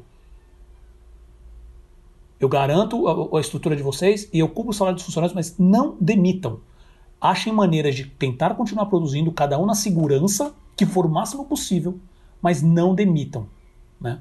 Aí você tem os Estados Unidos, que é uma zona completa, sabe? O governo americano literalmente cagando na cabeça do, do, do povo. E eu não vou falar nada do Brasil. É, nos Estados Unidos, Brasil já tá Estados Unidos sabendo... um sistema híbrido, né? alguns setores então, eles ajudaram, foi, então, foi, outros foi, eles deram outros cheques, não, né? Pra, de, de é, salário-desemprego. É, agora mesmo, isso, agora mesmo que está rolando uma, uma discussão toda sobre o segundo pacote de estímulo que eles falam, onde você tem uma proposta uh, que parece que um do. Não sei se é o Mitch McConnell lá, que é o cara do Senado, do, do, da Câmara, agora eu não lembro. Que ele está fazendo uma proposta que ele quer ajudar a empresa. Como a, a, proposta inicial também que saiu do pacote de estímulo, você tinha muita coisa. É, é, é um pacote trilionário que foi direto para as empresas. Que o pessoal até na época questionou assim: não, nós estamos na pior pandemia do século Uh, um monte de gente pedindo auxílio alimentação, assim, demitidos nas ruas, sabe? Um, um, um processo que está. que números oficiais já estão na fase de acho que de 15%, mas os, os não oficiais já estão falando em quase 30%, que ele bate a, a, a, a, o crash de 29%. E as ações das empresas estão normalizadas. Porque teve bailout, né, que é aquela ajuda do governo para as grandes empresas. E a dona Disney participou disso também. Né? Então, é, é um processo complicado, mas com certeza a maioria dos lugares, inclusive o Brasil, não está fazendo nada para isso. Está, e agora estamos falando especificamente dos Estados Unidos. Né? Estados Unidos está literalmente cagando para isso. Por isso que tem essa carta aberta, especificamente falando dessa área, que também foi uma área que não foi atendida, que é os cinemas. E, e, e eles focam muito mais nos cinemas de médio e pequeno porte. Só que você vê a situação, as, as grandes cadeias estão sendo atingidas também. A gente até mencionou que, se eu não me engano, eu não lembro se era Regal, não, era, acho que era AMC, que também tem possibilidade de não abrir, de não voltar, porque ela tem uma dívida gigantesca. Né? Então você tem que ter um processo.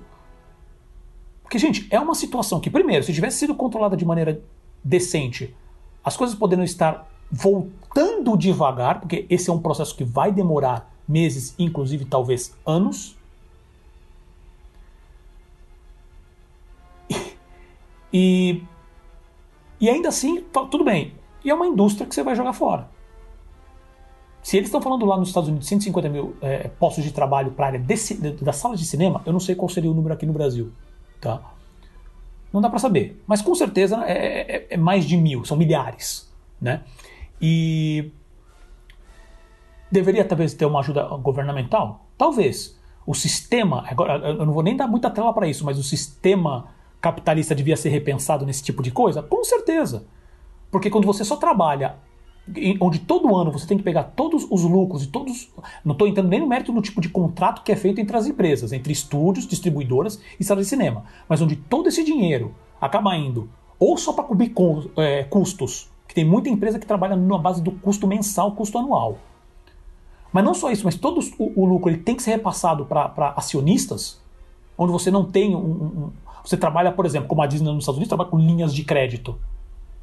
Tá, mas isso não é segurança. Se o negócio, se todos os bancos do mundo pegarem fogo ao mesmo tempo, estou usando um exemplo exagerado, mas se der algum tipo de crash, não é como se a Disney tivesse ali em mãos dinheiro para gastar. Ela depende das instituições financeiras para isso. Né? E aqui no Brasil deveria ter esse tipo de suporte. Porque os bancos, até onde eu sei, continuam lucrando e lucrando pra caçamba. Não vou falar nada do governo. Né, que é responsabilidade. Né? Os termos para isso a gente pode discutir. Um outro ponto, agora falando também especificamente dessa ação, dessa carta que, a, que, a, que os diretores levaram né, para o Congresso norte-americano, para a Câmara norte-americana, é que estranhamente não tem nenhum diretor de animação, full time de animação. Você tem, obviamente, você tem o Richard Linklater uh, e tem o Wes Anderson que já fizeram, já dirigiram filmes animados, né? Uh, mas eles não foram convidados, ou então eles quiseram participar, meio que falaram assim: ah, quem conhece vocês? Não sei. Né? Ah, e dito isso, a gente falou agora, né? acabei de falar agora sobre a questão de ajuda do estúdio, ajuda de instituições financeiras, desculpa, ajuda da, do governo e de instituições financeiras, mas e os estúdios? Que aí volta a notícia da Disney. Olha, por causa da pandemia o pessoal não está indo mais no, no, nos, no, nos cinemas. Ah, dane-se, vamos pro streaming aqui porque a gente achou que o streaming dá dinheiro. Não há, não há nenhuma ação, isso eu acho impressionante. Não há nenhuma ação, pelo menos está sendo dito aqui, específica dos estúdios. Eu acho que houveram conversas, e obviamente a gente já falou aqui de brigas entre estúdios e, e redes de cinema. Mas parece que não tem nenhuma coisa tipo, olha, a gente vai precisar de uma ajuda nesse processo. E aí eu entro na questão capitalista que os caras olham e falam assim: é números. Tudo bem, são 150 mil postos de trabalho que vão embora, que, poder, que são consumidores do teu conteúdo, que são consumidores do seu serviço. E está simplesmente abrindo mão. Né? Uh, óbvio que também é, o, todo o discurso da, da Disney, de todo esse processo, não, não estamos uh, querendo, uh, não estamos deixando esse, esse, o cinema de lado, a gente só está fazendo mais novas estratégias, trabalhando de outra maneira. Como você mesmo disse, um grande, um grande coach de, de, de PR ali, né? Para resolver o problema. Só que aí que você fala, tá bom, qual que é o futuro né, da, da, da sala de cinema? Não sei. O que me, o, agora, minha opinião pessoal, eu acho que vai ser realmente o cinema ali vai se tornar. Assim, primeiro, vão fechar salas de cinema pra caramba. Redes vão fechar ou vão se fundir, ou no caso, né, as, as, as que têm menos condição vão se vender. Mas o impacto principal vai ser uma diminuição na sala de cinema no mundo inteiro. E com o aumento do streaming, que é o acesso mais barato, os, os 30 reais que você pagava para ir no cinema, isso eu estou falando assim, só o ticket do cinema, e a maioria é mais cara até que isso, às vezes você pegar filme por 40 reais, dependendo. Por 30 reais no, no, no Disney Plus você vai ter os lançamentos todos lá. Os lançamentos todos lá. Tirando o resto do catálogo. Netflix é a mesma coisa, já é faz tempo, na verdade. Né? Porque o, o foco do Netflix é sempre foi o streaming. O cinema vai ser um, um premium. Ele vai talvez ser que nem hoje é o, o disco, a sala de cinema. Eles vão ter que repensar talvez a experiência da ida no cinema. Isso também isso vai ser um processo que acho que vai ser repensado. O que, que vai ser, o que, que vai ser adicionado? O que, que vai ser tirado? É, é, é, muito, é muito previsão de futuro, cara, que assim, eu também tenho muitas informações que a gente não tem. É, mas, mas é uma situação complicada. Mas o, o que eu ia falar é o seguinte: isso que você está falando já foi dito há 10 anos pelo senhor Steven Spielberg. ele deu uma análise. Ah, eu lembro, quando, eu lembro dessa, quando, dessa, desse movimento então, dele. Quando a Netflix, né, todo esse movimento que dos do serviços streaming, né, de, de, a tecnologia já estava apontando para isso, ele foi perguntado sobre isso, né, sobre o futuro do cinema, e ele, eu tenho uma opinião agora, né, depois também passar todos esses anos, a gente até pode, pode concordar com mais, mais bagagem, né, do que a gente está vendo, mas o que, que ele fala ali? Ele não acredita que o cinema vai sumir, mas ele acha que ele, vai, ele vai reduzir drasticamente. E a gente basicamente vai ter dois tipos de cinema. Né? A gente vai ter um cinema mais, digamos, de arte, né? aí encaixe-se aí independentes, né, documentários. É, o nicho, né? É. O nicho vai continuar existindo para é esse é tipo um, coisa, que é um nicho que de certo modo já existe, né? A gente tem esses cinemas, cinemas de arte, então esses continuam. E o que a gente conhece como o multiplex provavelmente vai voltar para aquele, aquele sistema antigo que a gente tinha de um salão, né? Uma sala grande, né? De um, e a gente vai ter os grandes lançamentos aí que não necessariamente vão ser os melhores filmes, mas vão ser os chamados blockbusters ou os filmes que mais atraem público, e vai ser uma experiência premium, ou seja, a pessoa vai pagar mais para ir ao cinema, para ter essa experiência. Não sei se com um lanche mais sofisticado, não sei como é que vai ser isso, isso mas ele dá uma isso. comparação boa de exemplo, ele fala assim, vai ser muito parecido com o ir ao teatro, ao ir à ópera, ao ir a uma orquestra sinfônica, e você vai ao cinema. Então vai, vai deixar de ser uma experiência de massa, né, no, no modo como a gente conhece, para uma experiência de, de nicho, né, de, de, de, uma elite que é mais interessada na experiência do cinema. Né. Ela mal comparando, né, como a gente também nos quadrinhos que o pessoal fala, ah, mas quadrinho é produto de massa. Não, quadrinho já foi de massa, hoje ele é um nicho, né? Porque a gente consome muito mais os filmes, né, as produções baseadas nos quadrinhos. Né? O quadrinho aquele quadrinho custava centavos, hoje, dependendo do título, você paga muito caro, você paga 100 reais, às vezes até mais do que isso.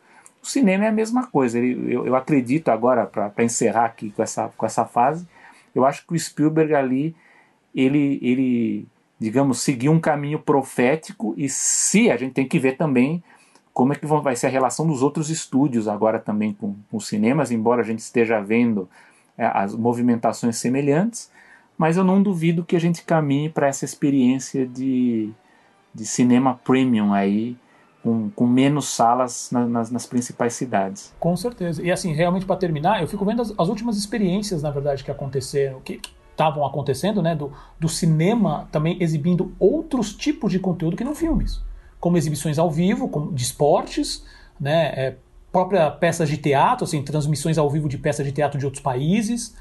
Uh, o cinema talvez ele primeiro que assim muito legal você ter lembrado desse, desse papo profético do Spielberg. Eu, eu tinha esquecido nessa discussão mas eu lembro que ele já tinha, já está falando isso faz um tempo já. Se não me engano a gente até fez até uma menção quando a gente falou do do da, da Weta Digital que ela estava criando o, a, o estúdio de animação que o, o CEO CEO, o novo CEO que eles tinham apontado para essa área nova, ele vinha da, de uma empresa que estava fazendo na época, acho que é Cinema na Box, alguma coisa do gênero, né? Que era trazer essa experiência mais premium para casa, mas eles já tinham trabalhado nesse tipo de coisa e veio a conversa justamente dessa essa previsão do Spielberg, né? Desse processo. Então, esse tipo de conteúdo provavelmente também vai, impactar em conteúdos diferenciados. Então, uh, como por exemplo, às vezes o, o, os próprios. Eu lembro agora do exemplo que, que do Kevin Smith, por exemplo, que ele acabou ganhando também, estruturando a base de fãs dele, porque ele, ele faz o filme e não é ir ver um filme dele no cinema. Primeiro que ele faz isso direto do bolso dele, não tem uma, necessariamente uma distribuidora para isso. Só que a experiência de ir no cinema não é só ver o filme, né? Ela ela é também, é, desculpa gente, eu tô aqui trocando fone que meu fone ele morreu aqui, então eu tô colocando outro fone, então só um minutinho. E que a experiência, ela ir no cinema, ela. Bom, primeiro, você tá me ouvindo bem aí? Tô, estou ouvindo. Ah, então beleza, então beleza. Não, que a experiência de ir no cinema não é só ver o filme.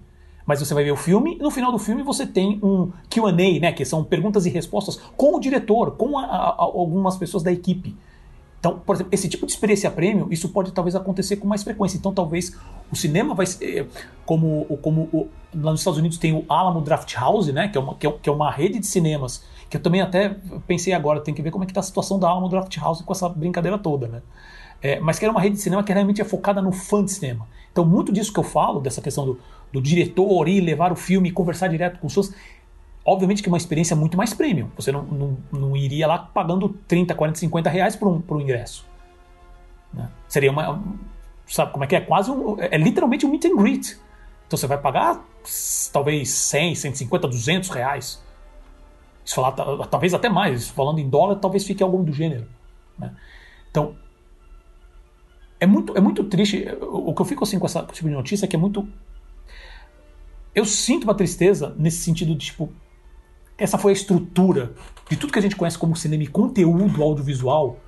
É o cinema que foi o principal. E agora que. Não que ele, teria que ser sempre o carro-chefe. Mas acho que da maneira. Com toda a situação que a gente está passando, minha galera meio que esqueceu as salas de cinema. Que se dane. E eu tô falando, quando eu digo a galera, eu tô falando uh, governo em questão de ajuda, situações financeiras em questão de ajuda e principalmente os estúdios. Né? Pô, imagina no Brasil que nem tem estúdio. Pedir ajuda. E o governo nessa negação, a instituição financeira, então, né, como se não acontecesse. Então, assim, é, é também, meio, literalmente para encerrar o assunto, tem que ver também como que vai ser esse movimento nos Estados Unidos, Europa, tal, que são as redes principais, para ver o impacto que vai ter aqui no Brasil. Porque as pequenas e as médias, o impacto a gente tem que ver aí nas próximas semanas o que, que vai acontecer. Né? Porque, obviamente, não teve lançamento lá, não vai ter lançamento aqui. Né?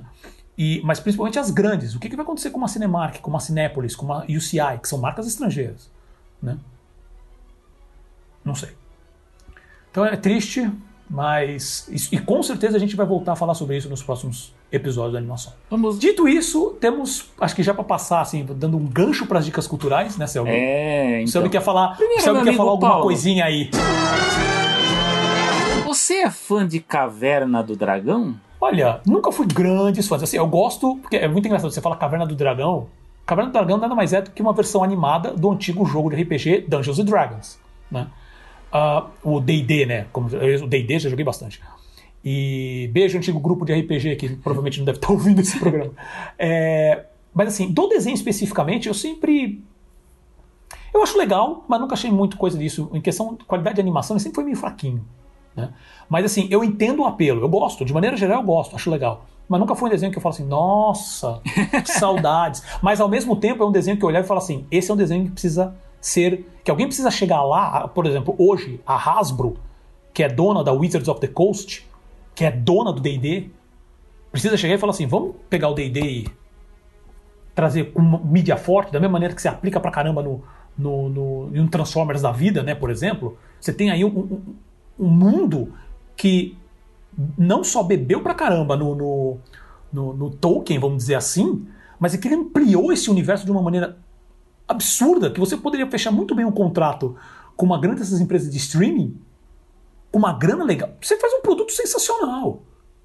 Mas respondendo sua pergunta, eu gosto. Você de maneira gosta. geral, eu gosto. Nunca Bom, foi uma coisa. Sim, eu gosto. Eu, eu gosto. não joguei o RPG, né? E gostaria muito, mas eu não, não tive essa oportunidade. Eu era, eu era um, um, um, digamos assim, que eu fui um fã evoluindo, né? No começo eu não, não ligava muito, mas aí com o tempo eu passei a gostar. Uh, ela foi uma, é, é, como o Paulo mesmo disse, é uma, uma série animada adaptada do jogo, né? Ela teve 27 episódios em três temporadas. Ela é, foi originalmente exibida pela CBS nos Estados Unidos entre 1983 em 1985, como sempre ocorria, as séries chegavam com atraso no Brasil, né? Então, Caverna do Dragão chegou aqui em 1986, no famoso show da Xuxa, né? Que existia na, nas manhãs da TV Globo. Uh, embora a terceira temporada da série chegou aqui só em 94, só em 1994, com uma dublagem nova. Inclusive as pessoas foram pegas de surpresa, né? Eu lembro, inclusive, que quando reprisou a série, acho que foi bem nessa época que eu passei a, a gostar mais da série, que de repente começou a mostrar uns, uns episódios diferentes ali. Falei, é, esse aqui não, não, não conhecia, né? Eram esse, esses episódios da terceira temporada. Mas o grande sucesso por trás dessa série é justamente a persistência da série no ar, né? Que ela ficou 20 anos em exibição, é, lógico que, que em fases, né, ela, ela ia e voltava, né, entrava e saía da programação da infantil da, da Globo, né, mas ela ficou por 20 anos na programação, e lógico, isso criou uma memória afetiva muito grande, como o, o, o Paulo falou, é, é, baseada no jogo, inclusive eu fiquei muito decepcionado, porque tem um longa-metragem, inclusive foi assistir na HBO, que é horrível, Nossa, por sinal. Nossa, o longa é, é, muito ruim. E que não é do começo é, dos anos 2000, é, acho que é de 2000, né? 2000, 2001. É horrível o filme, então quer dizer, quem, quem assistiu com muita vontade, como eu fui, né, pensando, pensando no desenho, se decepcionou muito.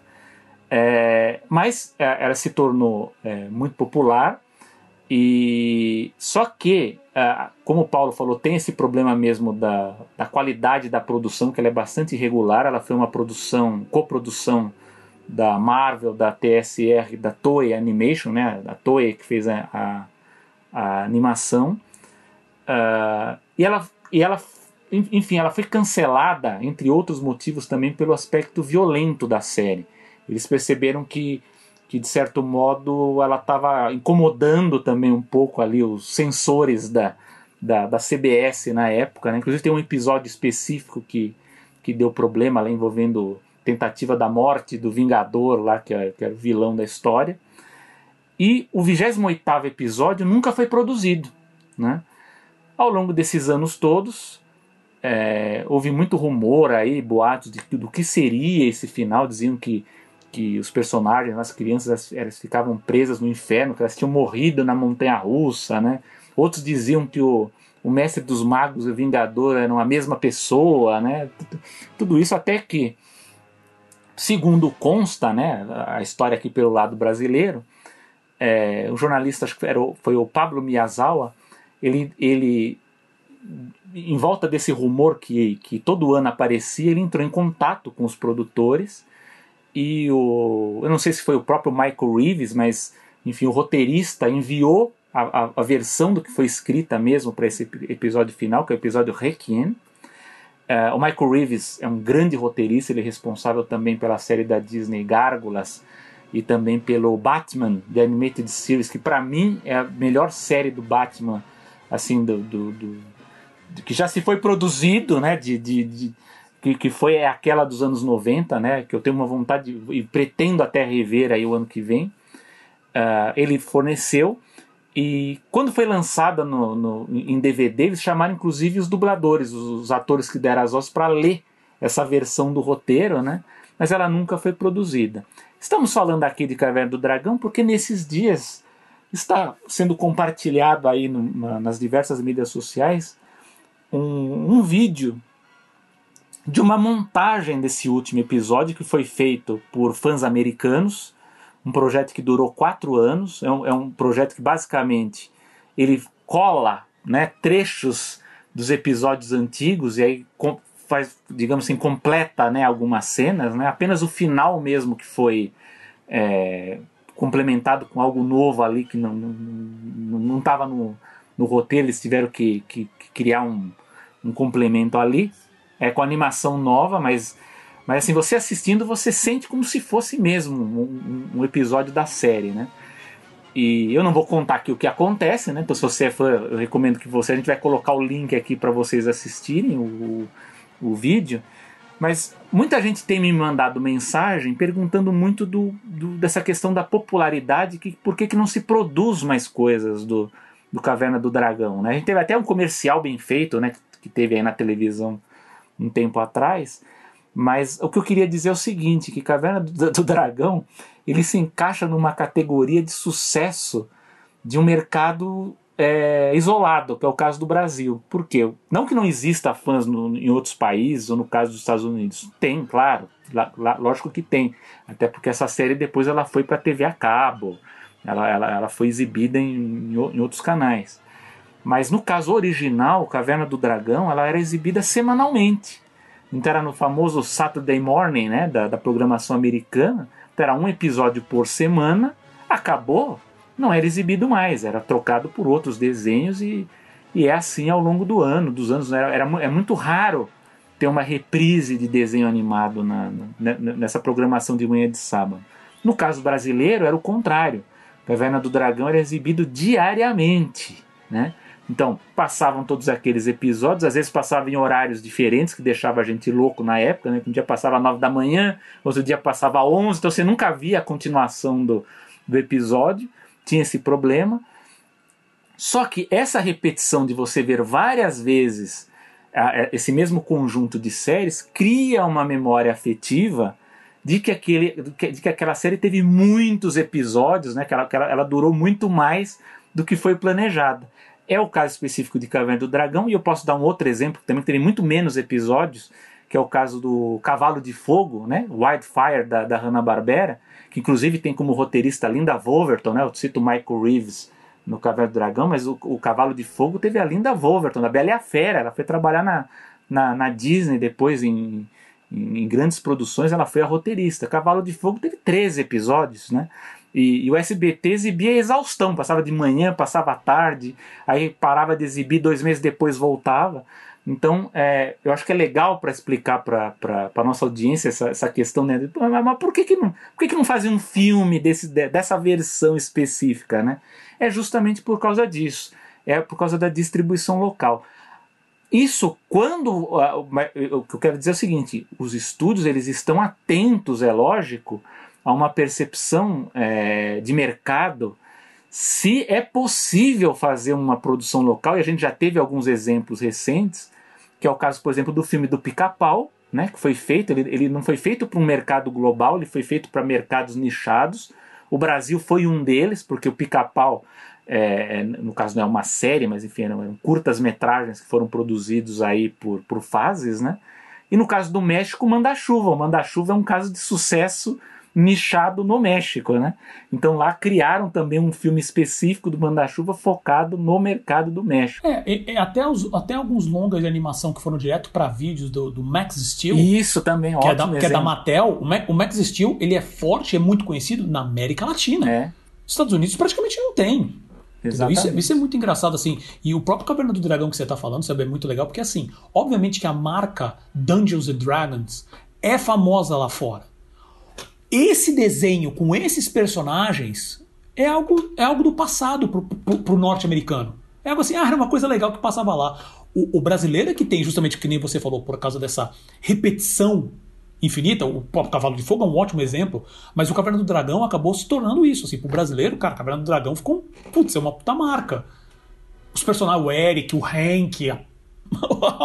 o saco daquele unicórnio da Uni lá e tudo mais que também dá discussões pra caramba, que é muito engraçado. É, bom, na verdade, o que eu ia falar é um exemplo próprio meu, porque eu, eu, quando eu vi o primeiro Scooby-Doo, é super rápido, mas quando eu vi o primeiro longa, o, live action do Scooby-Doo, é, desculpa, gente, o filme já faz, te já faz tempo e eu não vou. É um spoilerzinho do final do filme, desculpe.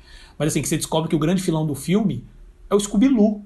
Ah. Eu não tinha, na época, eu vi o filme nos cinemas, eu não lembro. Assim, eu, eu, eu achei muito estranho. Eu falei, cara, como assim o Scooby-Doo que para mim era o único personagem corajoso daquela série inteira. É. Principalmente daquelas outras séries do Scooby-Doo que tinha, né? Que era aquela série que tinha, tinha, tinha a, a, a, Daphne com aquele molequinho menor, aí tinha o Salsicha, o Scooby e o Scooby-Doo. O Scooby-Doo era o único que tinha. Falou assim, cara, eles são, são um monte de gente fantasiada, vamos pra cima deles. E o Scooby-Doo que saia correndo com o Salsicha. E quando eu vi aquilo, eu, depois que eu entendi que a percepção que, principalmente que o norte-americano tem do Scooby-Doo, que era o personagem mais chato das é. histórias. E eu, eu fiquei impressionado com isso. Então também pode ser também uma percepção brasileira. Não sei se todos, o pessoal que viu Scooby-Doo também eh, tem essa percepção minha, mas o caso do Caverna do Dragão é isso. É uma marca que ficou muito forte aqui. Ela é localizada. Ele é um sucesso é. regional, né? Exato. Então isso também é uma discussão muito legal para ter, para a gente ver como que se trabalha isso e como que as empresas hoje estão vendo isso. Porque, como eu falei, o Max Steel, a Mattel, eu não sei como está hoje a estratégia com o Max Steel. Né?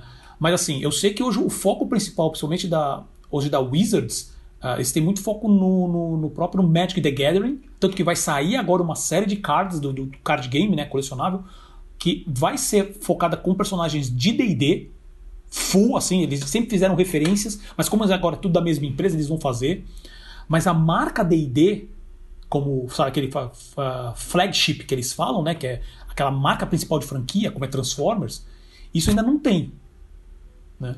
E seria muito interessante ver como que é essa percepção nos outros países também. Mas no Brasil é, é uma daquelas poucas séries que realmente mora no coração é, do pessoal. Então, mesmo. aí fica aqui com a minha primeira dica cultural. Assistir quem é, foi assistir a série.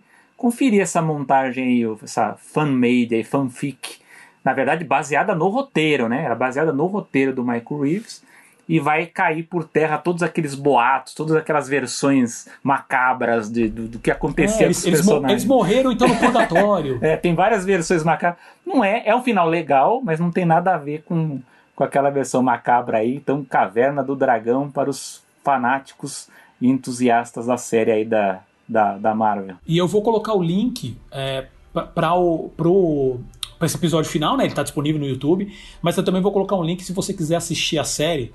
Tem uma, tem uma, tem uma edição muito legal lançada aqui no Brasil, da, da, pela produtora World Classics, que eles combinaram, né? Os, os, tem as duas temporadas completas. Então vou, ter, vou disponibilizar um link para vocês comprarem e tá baratinho, se eu não me engano, não tá nem. Acho que não é nem 60 reais, eu acho. Então é bem legal. E vamos para a outra dica cultural, né? Que então eu queria falar para vocês. A gente fala, tá falando muito de Estados Unidos aqui e de mercado regional, mas eu pude conferir aí antes, digamos assim, na, nos meus horários antes de dormir, né? Eu vou lá enquanto eu tô fazendo as coisas, eu vou lá e às vezes eu consigo um tempo para assistir. Eu assisti duas produções chinesas, né? Distribuídas aqui no Brasil pela A2 Filmes, né? É, uma delas é O Rei Macaco, uma aventura mágica e o outro filme é o Super Urso, Um Resgate na Cidade Grande. As duas elas estão sendo distribuídas por essa por essa por esse grupo chamado Zhongguang Should International Culture Media, né? E o que eu posso dizer para vocês é o seguinte, eu não quero contar a história, né? Porque, enfim, são produções novas que estão aí para vocês assistirem. Mas é um, é um, é um tipo de, de animação bem legal porque são animações de ação mas elas são bem no gênero infantil, que, que eu não tenho visto muito assim como aposta. Né? A gente vê às vezes séries, né? mas não filmes. Então, assim, eles são, são produções infantis. Eu acho até que o filme O, o, o Rei Macaco, Uma Aventura Mágica, o adulto vai gostar um pouquinho mais, que é, até por conta da, da, da, qualidade de produção, que ela é um pouco mais, mais sofisticada. Né? Mas, assim, para uma dica mesmo de, de produção infantil, para assim, dar uma olhada para conhecer um pouco do que a China está produzindo, eu recomendo muito. Se você, se você não puder assistir os dois, conferir os dois, tente ver pelo menos o, o Rei Macaco, que, que é uma produção muito interessante, assim, gênero infantil mesmo. Digamos assim, a China tentando emular um pouco o, o formato americano de filmes, mas ela, mas ela é essencialmente chinês, isso que é interessante. Todo, todo os elementos ali, toda a parte de, de é, a produção é, é chinesa. A produção mesmo, é né? chinesa, né? Então você vai ver muito do, do chinês, mas emulando de certa forma o que a gente vê em animações, de, enfim, aquelas cenas de ação que a gente vê, tipo Kung Fu Panda, né? Que é a versão da DreamWorks, mas a gente vai ver isso de uma forma mais chinesa, né? De, de ver esse tipo de situação. Esses filmes você pode ver na nas plataformas Now, Look, Vivo, Google Play, Apple TV e Microsoft Movies and TV. Então, Fica essa minha dica aí das produções chinesas. E você, meu amigo Paulo? Então, já, como a gente comentou agora aqui em cima, né, falei no radar sobre a questão do, do Unreal Engine, né, do, do, dos produtores da Unreal Engine e para e toda essa questão da produção virtual que eles estão fazendo, que eles estão oferecendo o curso gratuito de produção virtual. Ah, quando eu estava verificando justamente como que era esse curso, eu notei o seguinte: no site deles, eles têm vários, vários cursos e tutoriais de graça. É clicar, é chegar lá, clicar e assistir. Então, assim, minha dica cultural é você que, principalmente que você tem interesse, uh, essa questão da, da, da, produção virtual em si, eu acho, eu mesmo já separei aqui, eu vou fazer nos próximos dias. É, mas assim, se você quer também coisas muito mais técnicas, como uh, parte de shaders, parte de, de, de, animações dentro da própria plataforma do, do Unreal, como produzir jogos, como Cara, eles têm uma variedade de conteúdo lá dentro e está disponível, está gratuito. Então, essa seria a minha dica cultural. Se você tem interesse, até para conhecer mais a ferramenta, como essa questão, e eu sei que essa questão da produção virtual, logo, logo vai estar, tá, vai tá, sei lá, acho que a, a imprensa local e, e, e, a produção vai vir para cá. Ela ainda é uma produção tanto. Ela não é tão cara assim, mas ela precisa de toda uma estrutura para ela realmente funcionar. Ela não é, não, é, não é algo simples. Mas logo, logo vai estar chegando por aqui também. Em, em, talvez, em, em, acredito que em produtoras daqui, com, com, com estruturas menores, mas que vai resolver. A quantidade de problema que ela resolve em questão de como você colocar iluminação, efeitos especiais, medir posicionamento de câmera, é sensacional. Né? Então, assim, obviamente que eles vão falar sobre muitos detalhes, uh, muitos outros detalhes no, curso, mas assim, tem tantos outros assuntos nesse, nesse curso, do, nessa, nessa página de cursos online learning né, do, do Unreal Engine que vale muito a pena. Então você acessa, acessem lá unrealengine.com. Tem curso pra caramba. Infelizmente, para quem não consegue falar inglês, é só inglês, tá? Mas se você consegue arranhar o, o, inglês pelo menos, consegue entender um pouco, vai que é muito, muito bom. É muito recurso que tem. E chegamos ao fim de mais uma animação. Céu, meu amigo, últimos comentários? Sim, aproveito para convidar os nossos amigos ouvintes, aí fãs que, que pelo que a gente está vendo aqui, estão aguentando nos ouvir por uma hora ou duas horas, enfim. Quase duas. Quase, quase duas, duas, mas é, eu tenho recebido mensagens de vocês ou pelo Facebook ou pelo Twitter, então aqui eu reforço esse convite, eu acho que o Paulo também, né? Que vocês, por favor, é, continuem mandando é, comentários, elogios. É, especificamente nesse último mês eu, eu, eu recebi Fiquei muito feliz. Então, se vocês tiverem dúvidas, comentários, ideias de, de pauta, enfim, ou até mesmo críticas, fiquem à vontade que a gente ouve sim e aproveita para a gente produzir cada vez melhor aqui o nosso podcast Animação. Com certeza, continuem mandando mesmo. Podem mandar direto para o eu não vou ter ciúmes, de verdade, tá? Fica um pouco triste, vou, mas de boa. Então, é, mas podem mandar mesmo. É muito bom receber esse tipo de feedback tá? até para a gente melhorar, para a gente ver, entender mesmo o, o, o que, que vocês gostariam também de ouvir. Né? A gente faz, a, a minha ideia inicial né, com, com a animação sempre foi assim, eu quero... Como eu sempre senti muita dificuldade de correr atrás de informações, eu queria muito discutir com pessoas. Achei no Selby um amigo, uma pessoa sensacional, com conhecimento absurdo, que eu poderia realmente discutir essas coisas, mas também trazer outras pessoas onde para esse tipo de assunto que normalmente não é discutido, né? Então, pô, podem mandar mensagens à vontade, é, é muito legal receber esse tipo de, de retorno. E já aproveito a deixar aqui os, os, agradecimentos, né? Sempre, sempre ao Gustavo Pinheiro, Grande que vai ter Gustavo. que correr agora para dar, dar uma editada no programa para a gente postar amanhã. Gustavo, beijo. Né, que trabalha não só com a parte de edição, mas também com todo o design e, e temos, teremos novidades aí para nos próximos dias. Tá? E Claro, como sempre, para você, meu amigo Selby, também. Você teve uma paciência absurda que meu roteiro atrasou um pouco essa semana. Mas obrigado por tudo. E lembrando novamente nossas mídias sociais: o instagram.com.br animaçãopod, uh, então facebook.com.br animaçãopod. Tem os nossos twitters pessoais, arroba Paulo Martini e arroba, arroba, arroba, arroba Selby Pegoraro, né? E lembrando sempre que o animação nada, tá. é. Com certeza, foi. Gaguejei. E lembrando que você pode continuar ouvindo animação no Spotify, Apple Podcasts, Google Podcasts, Pocket Casts, Overcast, Breaker, Radio Public, Podcast Addict e também no Deezer, tá? Ou então sempre direto no animaçãopod.com.br. Eu sou Paulo Martini. Eu sou o Selby Pegoraro. E vemos, conversaremos com todos no próximo episódio. Isso é tudo, pessoal. Até a próxima, pessoal.